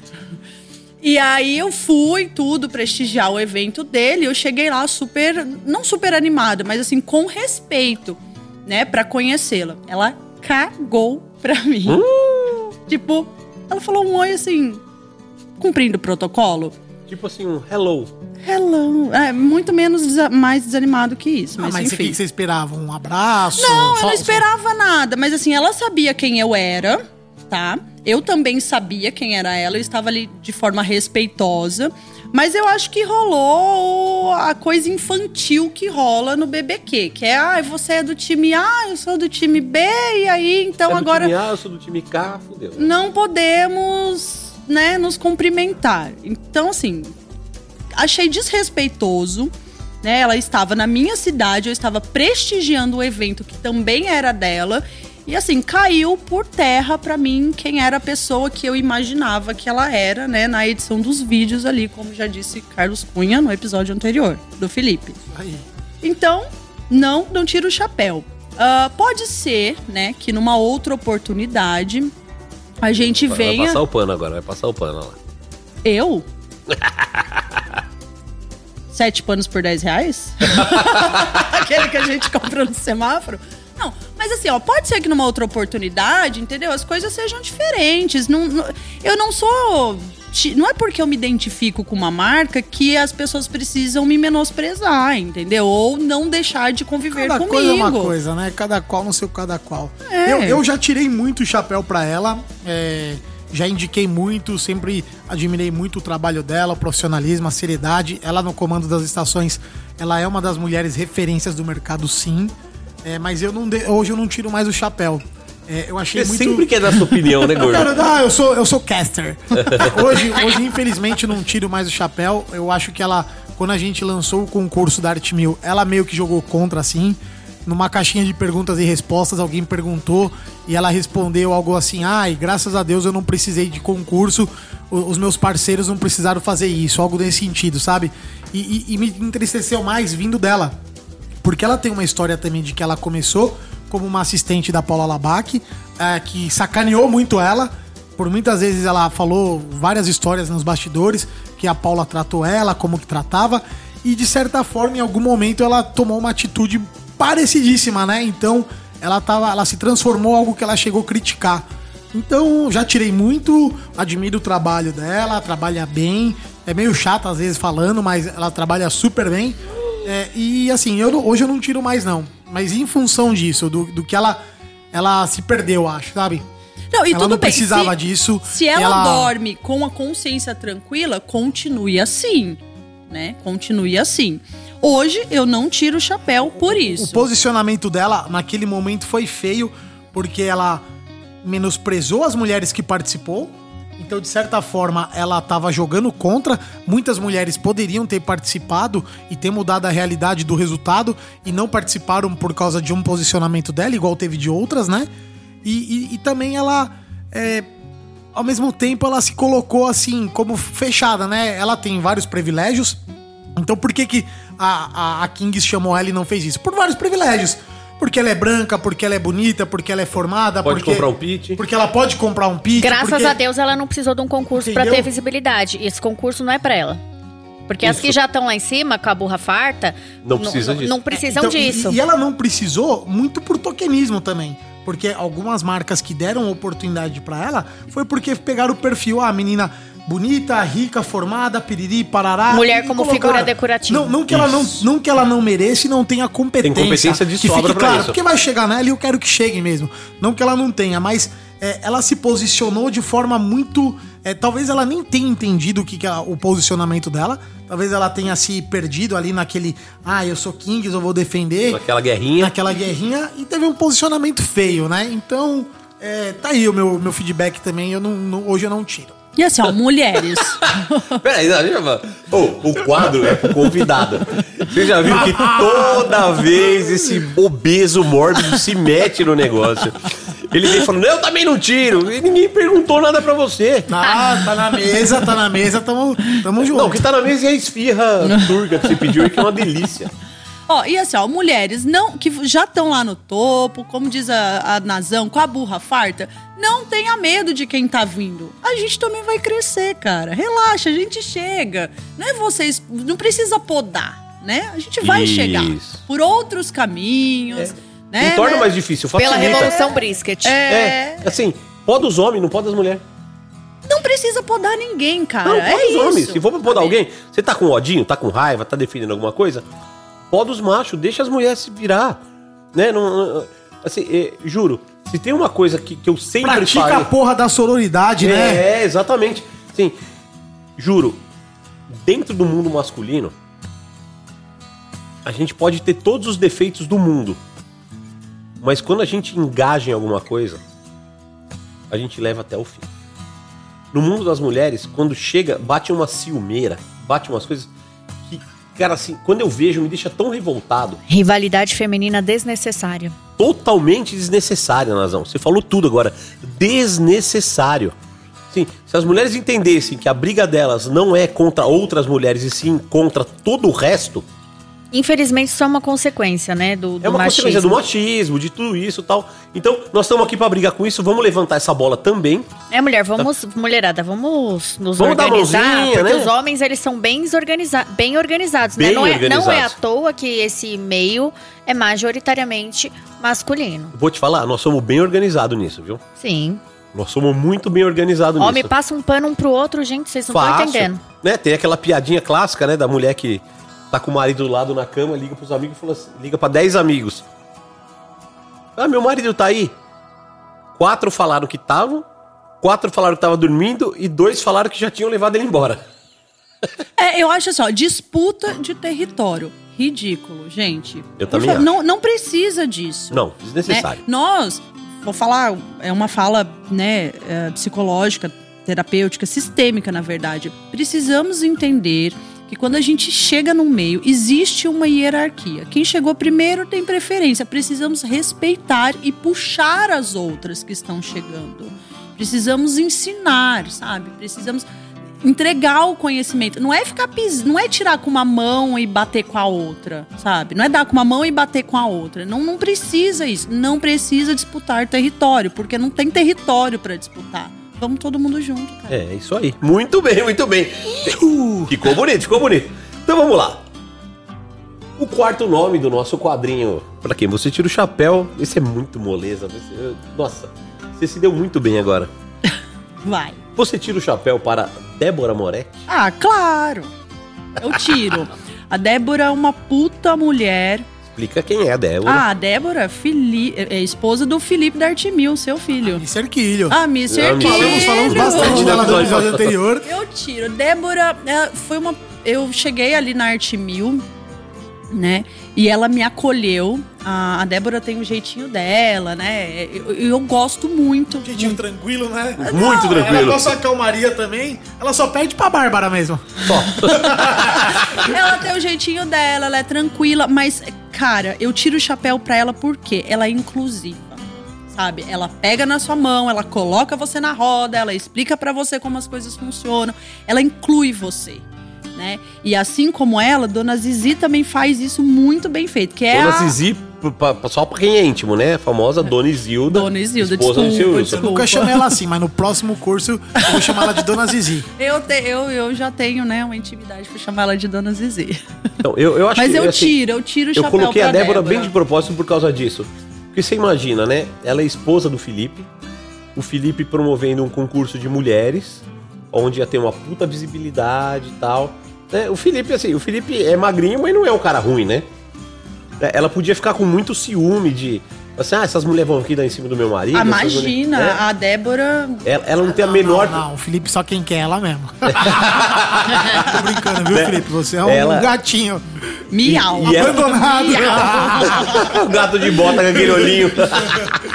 Não, a Débora é sempre muito presente. Todos os cursos ela tá lá. Sempre tá lá. Eles fazem questão de levar a família, né? De, ela me recebe muito bem na casa dela. Todo mundo, ela recebe todo mundo bem. A gente acha É, que era especial, caramba. Até quem não merece, exatamente. Até Então, quem assim, não merece. Ela é muito, inclusive, ela não tem esse problema. E aquilo que a gente tava falando antes, né? Da coisa da competição. Porra, ela podia achar que toda mulher que tá ali quer tirar proveito do marido dela, da empresa do marido dela, de qualquer coisa. E não. Ela é Negativo. exatamente o contrário. Ela recebe bem, ela trata bem, ela inclui, ela puxa pra dentro. E, e eu coloquei de propósito o nome dela aqui, porque assim, teoricamente, em termos profissionais, a Débora não tem nada a ver com o mundo do BBQ. Mas nesse segundo ponto, ela traz mais mulheres pro mundo do BBQ Aham, do que do que mulheres que a gente que- conhece que estão no meio do BBQ. Agora você pensa eu, né? Zé Cara, ninguém a- na a- parada. Cara, é simples, é super simples. Olha o que você falou, tudo que você falou da Débora. A gente tem outro exemplo de outro casal de equipamentos que a mulher tem uma reação totalmente diversa. A mulher, inclusive, se faz falando que algumas mulheres tentam pegar desconto usando Sharecard. Cara, olha, olha a diferença do nosso CEO e da nossa primeira dama. Tipo, com relação à postura, à humanidade, Inclusão. inclusão, a porra A toda. Débora, eu nunca vou esquecer uma, um, um ato dela, né? Uma vez eu tava aqui em São Paulo, eu ia voltar pro interior, ela estava com um casal de amigos e ela mandou mensagem pra mim. Ah, foi depois do, do jantar do Gui Moraes com o Fih Fernandes. Foi, exatamente. Foi depois que você foi com o Felipe pra, pro Rio é, foi pro Rio. E ela me chamou, ela me mandou mensagem e falou: Epi, que a Débora me chama assim, né? TT, Epi, não, é só Epi. Até o final do Débora- episódio tem mais 46 apelidos pra dar espontânea, né? Mas ó, se vocês forem me procurar no Instagram, é arroba Estefânia underline Underline, tem que ter underline. É que o underline não colava aqui nesse cast, né? Não, fazia tempo nada. Desde foi o só no último que episódio colou. passado. É, o penúltimo também não. Rolou. Não, o Felipe não tem. A Thalita tem. Não, é Thalita Machado. Underline. É, no final? É. Você tá doido? Enfim. Imagina, o underline não passa dois episódios sem Então- aparecer. então- ah, antes da Thalita, Fih Fernandes. Não, então. Não. Mas aí tá. Então, a Thalita foi o 10, tota 10. Enfim. E aí ela me mandou mensagem pra eu almoçar com ela e com um casal de amigos dela. Quer dizer assim, eu não tinha nada a ver com o rolê, mas ela sabendo que eu estava aqui, ela me chamou. E isso foi muito legal. Então, Débora, eu tiro um chapéu pra você. Se precisar tirar outra coisa, eu tiro também. Ah, então eu, vou- eu também tiro o chapéu. Ela fez algo por mim muito especial também. Eu tava na casa dela, ela abriu um pote e falou: Ó, Cunha, essas trufas aqui são pra você. Ela abriu uma geleia de trufas pra gente É lá. mesmo? Você, você não lembra? Tava bêbado. É que todas as vezes a gente tá lá junto, né? Eu acho que inclusive você tava lá, Estefânia. Foi no primeiro curso. Ela pegou uma geleia com trufas negras e pôs na Ah. roda. Tava incrível. Não, a Débora é uma pessoa mega especial. Não, a Débora Ela é é especial. mesmo. Débora é incrível, todo a gente meu ama carinho, ela. meu coração. E se você tem qualquer coisa ligada à confecção infantil, loja tal, a Débora tem uma empresa que chama Lamoreta. Procura aí no, no Instagram. Deve ter um underline também, né? Procura aí no alguém, por favor. Ah, com certeza deve ter um Lamoreta Underline. Ah, né? tem, tem que ter lá, underline Moreta, alguma coisa assim. Não, não pode ser sem underline. Pô, a gente tinha que divulgar o Instagram dela pro pessoal seguir ali e ela passar o Felipe. Então vai, vamos fazer os dois, vamos fazer os dois. Vamos lá, ó. Missão de vocês estão vindo no Vamos, BBcast. vamos foder o Felipe. Fazer a Débora passar o Felipe, vai. É. Os dois. Lamoreta primeiro. Ah, não. Não só tem underline, como tem dois. Ah, então vai, vai. Então é Lamoreta com dois T's e dois underlines. Tá? Então vamos lá. Arroba L-A-M-O-R-E-T-T-A underline underline. Né? Esse é o, o, o Insta aí da. Da, da empresa da, da. Débora, que é a Lamoreta, com dois underline, é isso? Isso, com dois underlines Olha, no final. imagina, underline gêmeas. E o, e o pessoal dela aí pra, pra mulherada seguir, diga aí pra suas esposas seguirem aí, quem for seguir com respeito também, seus vagabundos.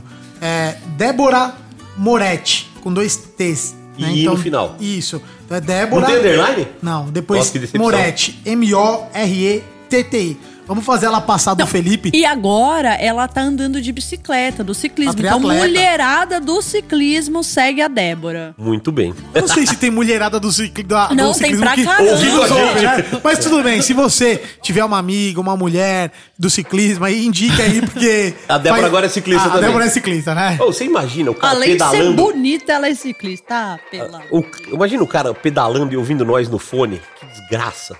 Eu caio da bicicleta se eu estiver ouvindo a gente. Joga em cima de um carro, né? Bora no avião. Não aguento mais esse gordo. Ah! Essa feminista maldita. Aí ainda não falaram assim. Já falaram sim. Ó, falaram e não teve, tá gente, sabendo. teve gente falando que, que você falava demais, que você só fala de feminismo. Ah, mas maldita é bem pesado. Não, não, maldita não. É que- Aí o cara, se o dia que ele chegar num nível desse, pega e vem mandar pra mim, né? Porque vai falar pro, pro panhoca, vem falar na cara, filhão. É Isso. Vem mandar o DM pra mim, machão. Toma! Distraído. É. Vamos lá, tem mais um nome, tem mais um nome, agora eu não vou falar um nome, eu vou falar dois nomes. Meu pai. Meu pai. Meu pai eterno, Fábio. Dois nomes, Carlos Henrique. Não, vamos lá. Eu vou, eu vou falar os nomes completos que é pra sacanear mesmo. Você já imagina, né? Não. Não? Não. Então vamos lá. Você tira o, sa o chapéu. Olha, tira o Sapéu. chapéu. Sapéu. Olha, ele, o ele sapéu. tá, ele tá esquisito, ele tá tá- tá tossindo. station, Tá emocionado É tap hoje. station, é tap station. Quem quiser sentir essas loucurinhas, chama lá na Tap Station. Arroba tap underline station. Pega uns growlerzinhos lá e vocês vão ficar na Cê loucurinha tá também. doido. Essas IPAs são feroz. Você tira o chapéu para Genésio Deso Júnior e Aline Parmejani? Óbvio que eu tiro. Tiro Juninho e Aline lá do bolão Big Burger. Ah, por que que eu tiro? O Juninho e a Aline, eles foram as primeiras pessoas a me darem oportunidade de trabalho antes do concurso. Então eles me chamaram lá na hamburgueria e falaram que tinha interesse no meu trabalho. Eu nunca tinha trabalhado. ah, com defumação, enfim, eu nunca tinha feito nenhum trabalho a não ser dentro dos cursos do Panhoca. Então, Juninho e Aline foram os primeiros que me chamaram e falaram: independente do resultado deste concurso, vamos fazer pulled pork? E eu fiquei super emocionada, porque o bolão Big Burger, ele começou dentro de uma garagem. E assim, esgotava. Eu ia à missa, sete horas da, da noite. Você ia na missa, Epifânia? eu ia. Olha só. Eu não vou mais por causa da pandemia. Ah, tá bom. Ah, entendi. Pra gravar o BBcast vem, pra ir pra Goiânia É, vem, vai. aí pra igreja tem pandemia. Deus tá vendo, viu, filho? Lazarenta. Deus tá vendo, É. Deus tá vendo. Eu, é. Enfim. E daí, é, eu ligava às 5 horas da tarde, nem tava aberto o bolão ainda, já fazia o pedido pra tirar 8 e meia, porque esgotava, né? E eu amava, era todo domingo, era tradicional pedir bolão Big Burger. E quando eles vieram com essa proposta, eu fiquei super emocionada.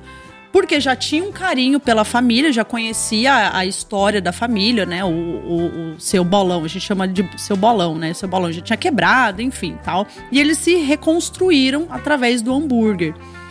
E eu fiquei super emocionada, eu fui, sabe, fui muito ah, feliz pro concurso, né? Porque eu já sabia que, independente do resultado, eu iria voltar com essa proposta feita.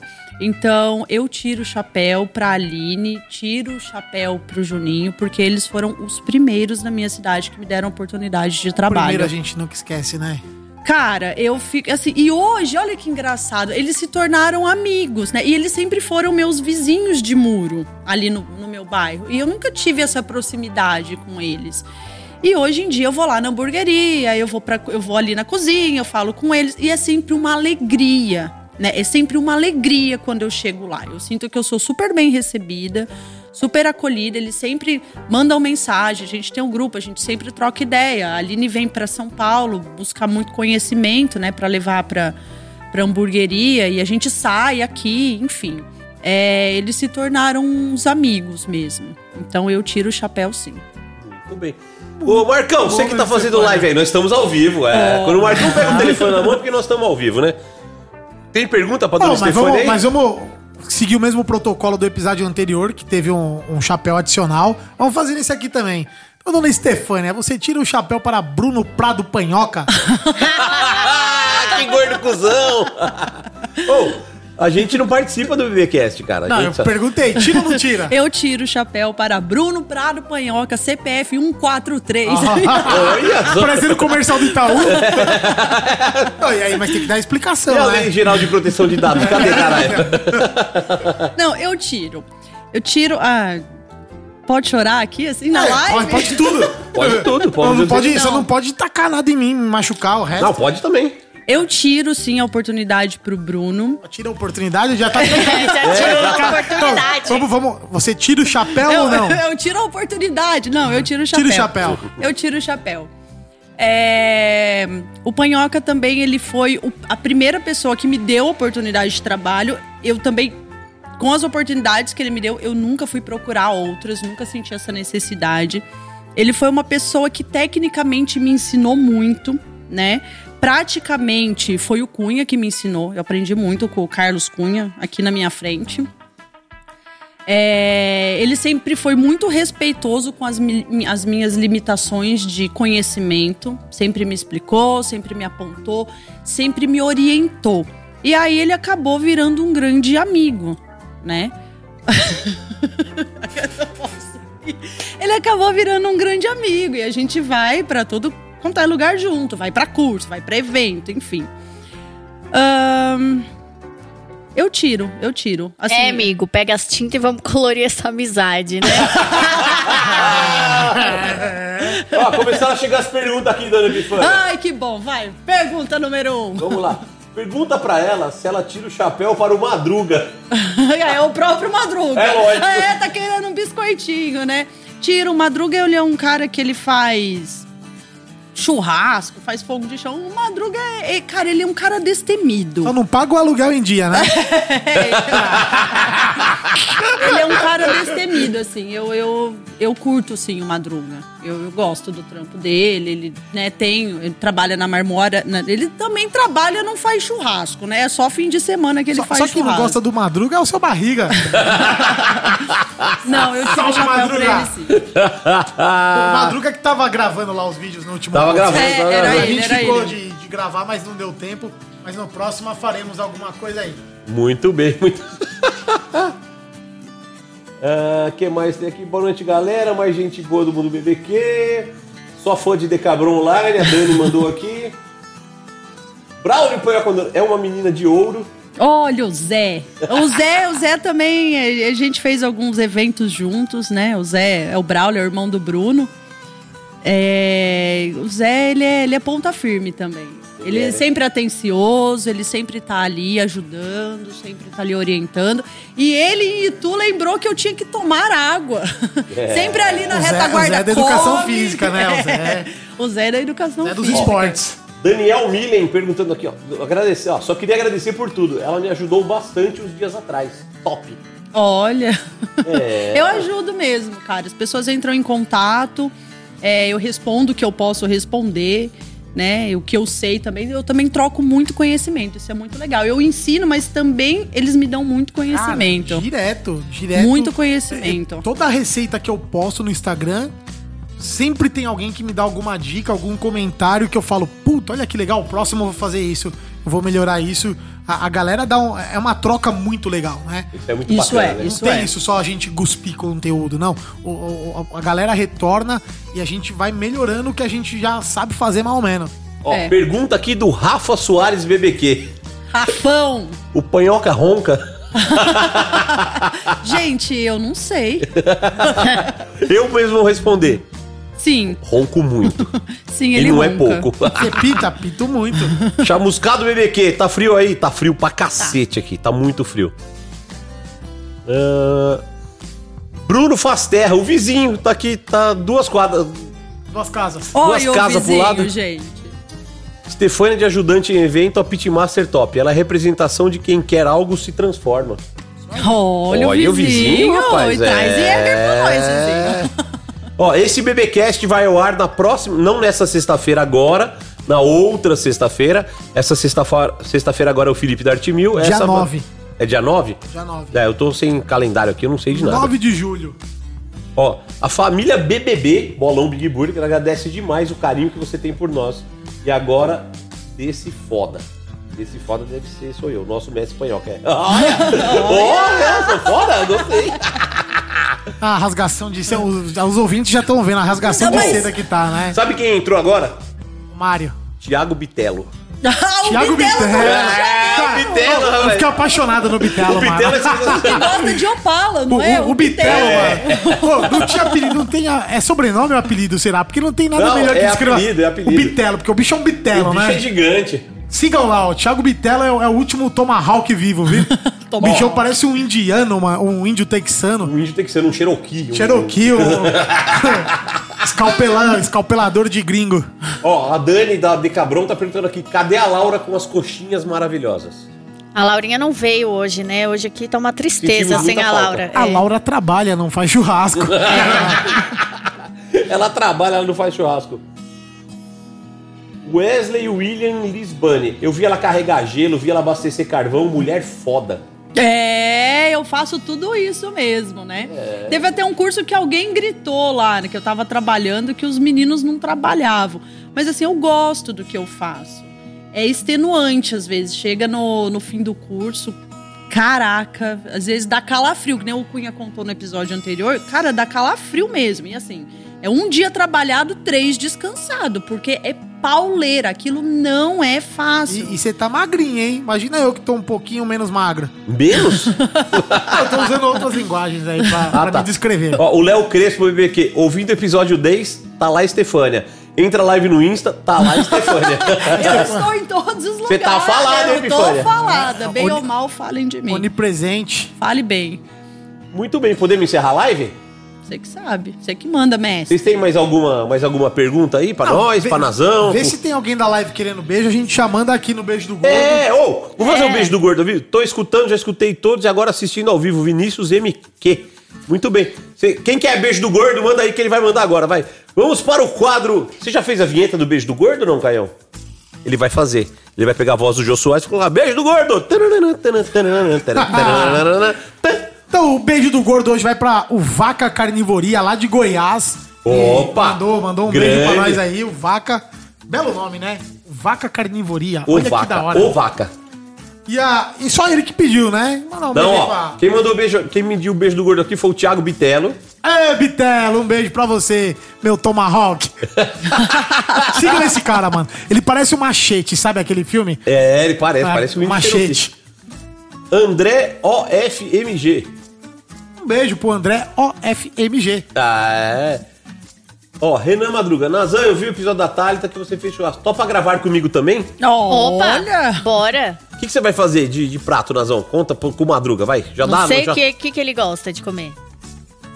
Não pergunta o que ele gosta, é o que você gosta de fazer. Você, Eu você gosto de manda. fazer? Ai, bobó de camarão. Ih, Madruga, você vai fazer um bobó de camarão fudido aí com o Nazão. Paladar Distinto tá aqui, manda beijo. Um beijo pro Paladar Distinto. O Barbecue BBQ de Atlanta, nos Estados Unidos. Ó. A kiss for you, honey. Ai, caralho!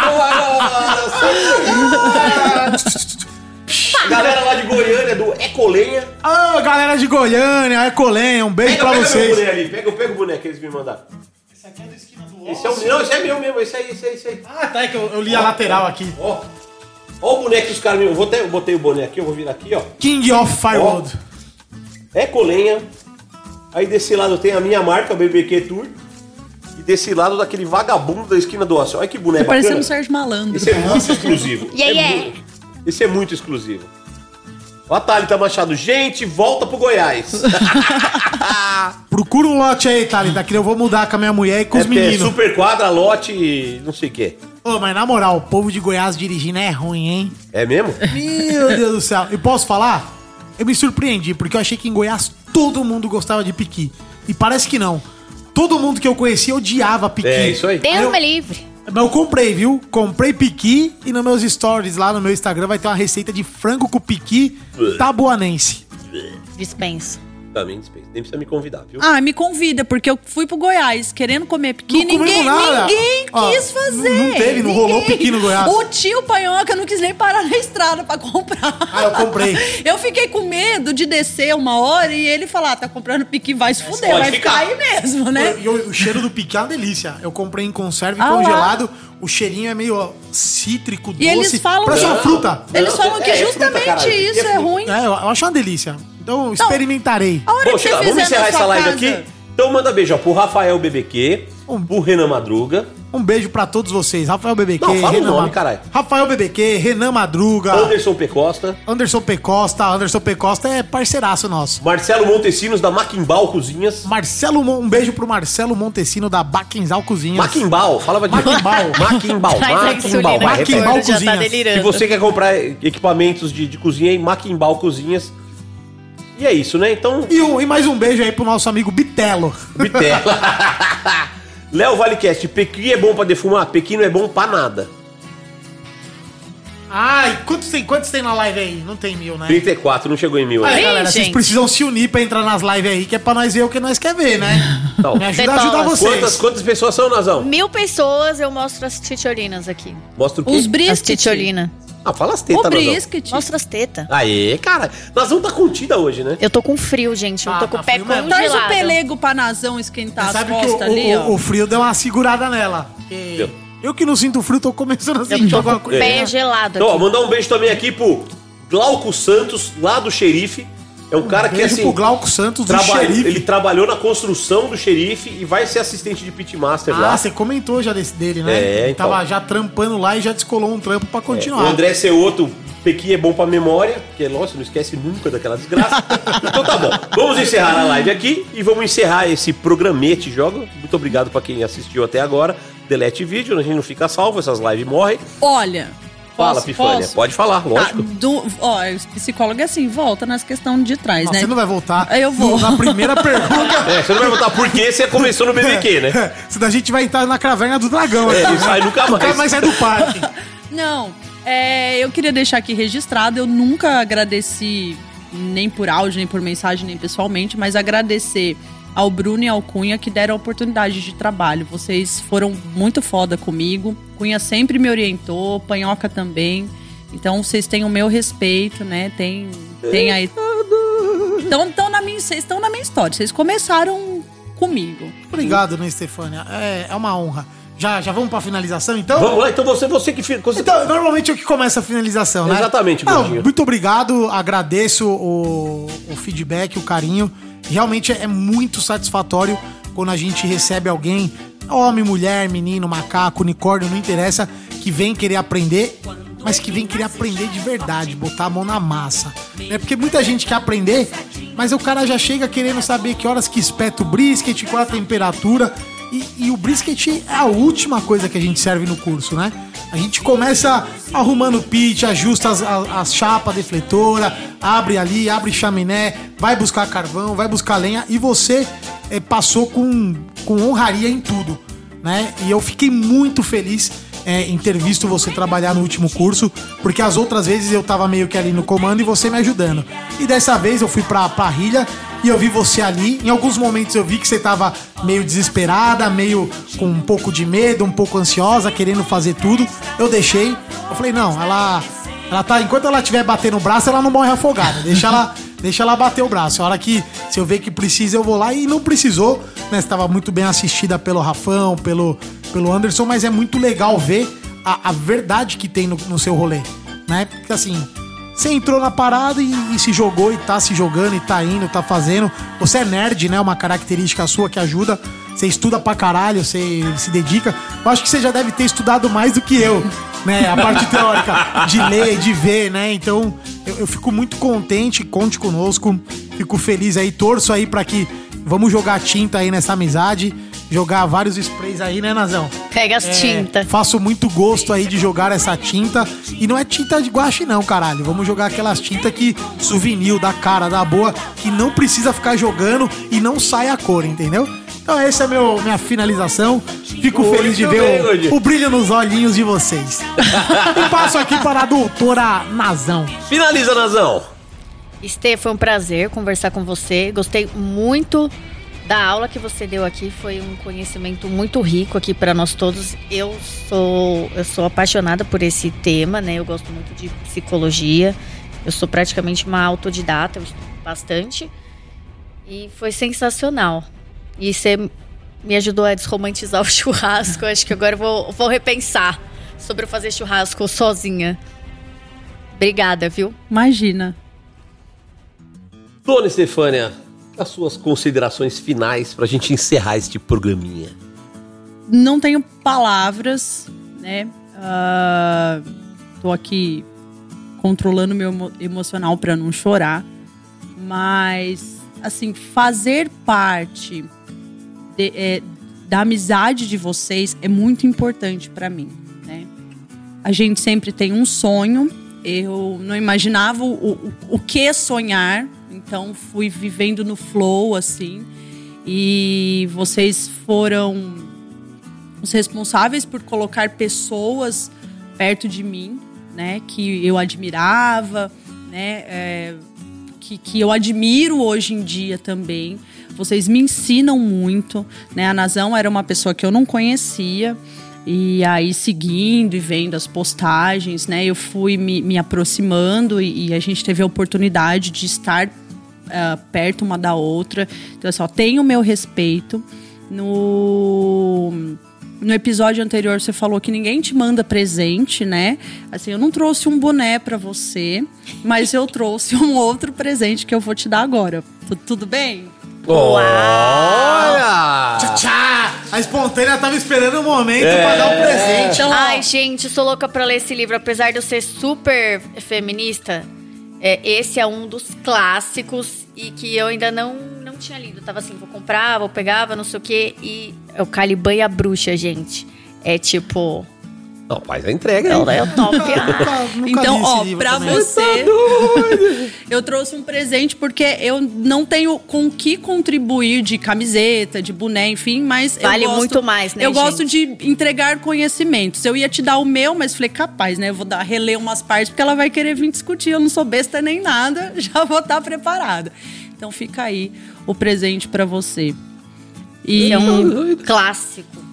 E obrigada, né, por me convidarem para compor essa mesa aqui, para estar aqui com vocês no episódio 12. E é isso. Tamo aí, precisar de mim, né? Precisar que trabalhe em eventos, se quiser discutir psicologia, eu tô, tô aí para discussão. Pensa na mulher multimídia. É, tem Ô, um não, vídeo. você percebeu que na fala dela, ela fez o jabá até pro outro podcast? É. Eu tava no Flow. É. Que flow, eu não, não, eu não. Ah, galera do Quem, Flow, quem- Flow quem- Podcast. quem é do É podcast Flow, vai entender Quem a é do piadinha. podcast sabe que é o Flow. Flow é foda. Vai entender a referência. Um dia nós chega lá. Um dia nós chega lá. Então, assim, depois desse final épico, com doutora Nazão ganhando presente. Você ganhou presente, Cunha? Ah, você está aqui é um presente. estar aqui, estar eu- aqui com vocês é, é um primeiro, grande presente. O primeiro presente que vocês três ganharam Foi foi, seu, o foi meu. Foi, tá ali em cima da mesa ali, ó. vinhão. Tá, o vinho ali, o primeiro episódio, a Epifânia mandou vinho pra gente. Aliás, um Não, vinho é, foda. É, quando chegou esse vinho, eu olhei assim, eu pensei, primeiro dia eu falei, gente, o negócio vai ser bom aqui. Já, Já. Rico é bicho besta mesmo. então é isso. Chegamos ao final do episódio 12. Eu acho que foi um episódio muito bacana, esclarecedor. É, Com, com uma verdade muito bacana, né? Com essa história de, de psicologia, de transtorno alimentar, de churrasco, que são coisas teoricamente conflitantes, mas que a gente entendeu que elas podem conviver, que elas podem ah, se harmonizar dentro da vida das pessoas, né? Você não precisa ser um radical que só come salada e nem precisa ser um idiota que só come churrasco, né, gordo? como salada também. Você pode ser o que você quiser. Seu gordo, dona Nazão, muito obrigado mais uma vez. Tchau, obrigado. Sou muito feliz de dividir esse espaço com vocês. Dona Estefânia, muito obrigado por fazer esse episódio 12, mais um episódio incrível, que eu tenho certeza que vai dar uma tremenda repercussão. E deixa seu jabá aí, você não falou dos seus, dos seus Instagram, das suas coisas? Bom, quem quiser me seguir nas redes sociais, arroba Estefânia underline Underline aí, gente! Lorenzetti, igualzinho do chuveiro. Então é Estefânia com E. ES, Estefânia, underline Lorenzetti. Com dois T ou com um só? Dois T's. E é igualzinho do chuveiro. Igual do chuveiro, né? Mas aqui, quem não tem chuveiro Lorenzetti precisa. Mas tá o pessoal buscando ela por outra marca. É, não, você Estefânia Corona.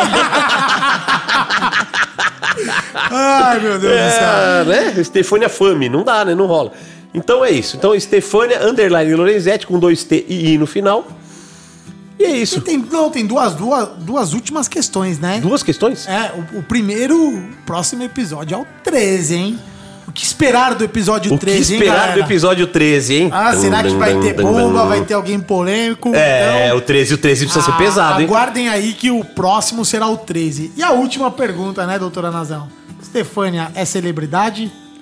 É celebridade. Celebridade. Vai então, rolar? Stefânia. Ah. Agora? Ai, amigo. Aperta no vermelho. Tá Vai com rolar ou não ciúmes? vai rolar? Não, não, Sentiu não, um ciúme, Tem uma vai música. Não, não, tem uma musiquinha. A gente, os, os- internautas já devem ter percebido que vários momentos a gente vem com uma musiquinha, né? Exatamente. E pra encerrar, a musiquinha é Tá com ciúmes, Ciúme, tá, com ciúmes? Pega na mão e assume. Tá com Pega na mão e assume. Mas e aí, vai rolar teta ou não vai? Agora, só se for agora. Tá com ciúme? Ah, pega a máquina, Marcão! não vai rolar teta? Aí, a, a minha tá livre, tá pra jogo. É, Ela aceitou, porém rejeitou. Ela fez assim com a mão. afirmou Não, eu falei, eu não, é que não é que eu rejeitei, eu acho que assim. Não, ela recebe a premiação, mas não vai fazer usufruto. É, Tem o direito, mas vai usufruir de novo. Exato, Ou só tem convidado bunda mole Só- Não, mas como é que é o rolê? Vai, vamos, vamos A lá. Nazão falou que se, se for Ah. celebridade pode chupar vai a teta chupar minha dela. Não, você ganhou o prêmio, agora você vai, você tem Se um vai vale. ou não. Ah, não, você tem um vale, agora você pode combinar É, direitinho a isso que retirada eu do tinha prêmio. trazer a, a canequinha. Porque o povo É, vai a dar canequinha o fica povo mais vai fácil, chupar né? a teta. É. É, é chupar ou é um beijinho? Não, depende. É, depende. É só a cabecinha, é Ó, isso? Fecha aí, vai. Manda aí o Vamos É Defumar só- o Mundo naquela voz e, e aperta no vermelho e beijo, tchau. Não, não, eu quero ir. Ah, vai rolar, vai rolar, vai Epifânia. Não, mas vai fechar a... Não, não, não. Nós vamos. As pessoas não vão ver, as pessoas só vão saber da reação. Isso que é o mais Gente, sensacional. Eu nem sei como me comportar, nunca chegamos nesse ponto. Fica quieto. É igual aquele Parece cara aquela, que você- uma piada, né? Pô, minha mulher concordou comigo, o que eu faço agora? O que eu faço agora? eu não sei o que fazer. Ó, os machos na mesa não sabem mesmo o que fazer. É, não sabe. Ninguém, a gente não sabe lidar com isso. Vai, então vamos finalizar com a chupadinha de dedo. Então vai, vai, Epifânia. Vem. Caralho, Vai acontecer vai mesmo. vai lá, vai Vocês estão vendo aí? Você tá doido? Olha só, ela apagou a luz Apagou a luz aqui do negócio.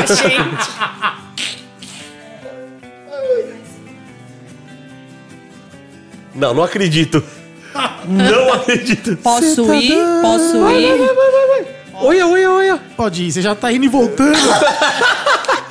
Não acredito. Olha, olha, e o gordo tá... Você tá doido? Chega, Então já tá é, bom. Chega. já é com esta chupada de teta sensacional que nós encerramos mais um episódio épico, sensacional, maravilhoso, terminando com um grande finale. O episódio 12 do BBcast. Um beijo a todos vocês que acompanharam a gente até aqui. Um beijo na teta de vocês, porque o que nós vimos aqui agora ninguém vai ver. Eu vou continuar. Se vocês querem finalizar, tudo bem. Não, finalizaremos as gravações e continuaremos com os É, o trabalhos. resto continua. Então é isso. Um beijo pra todos vocês. O episódio 12 foi um sucesso, porque terminou até que enfim. Levamos 12 episódios. 12 episódios pra ter esse momento épico, incrível, maravilhoso. O Marcão, que não estava com a câmera na mão, perdeu a imagem e vocês também perderam. Então, quem estava aqui viu, quem não viu, um beijo, tchau, até o episódio 13 e. Vamos defumar o mundo.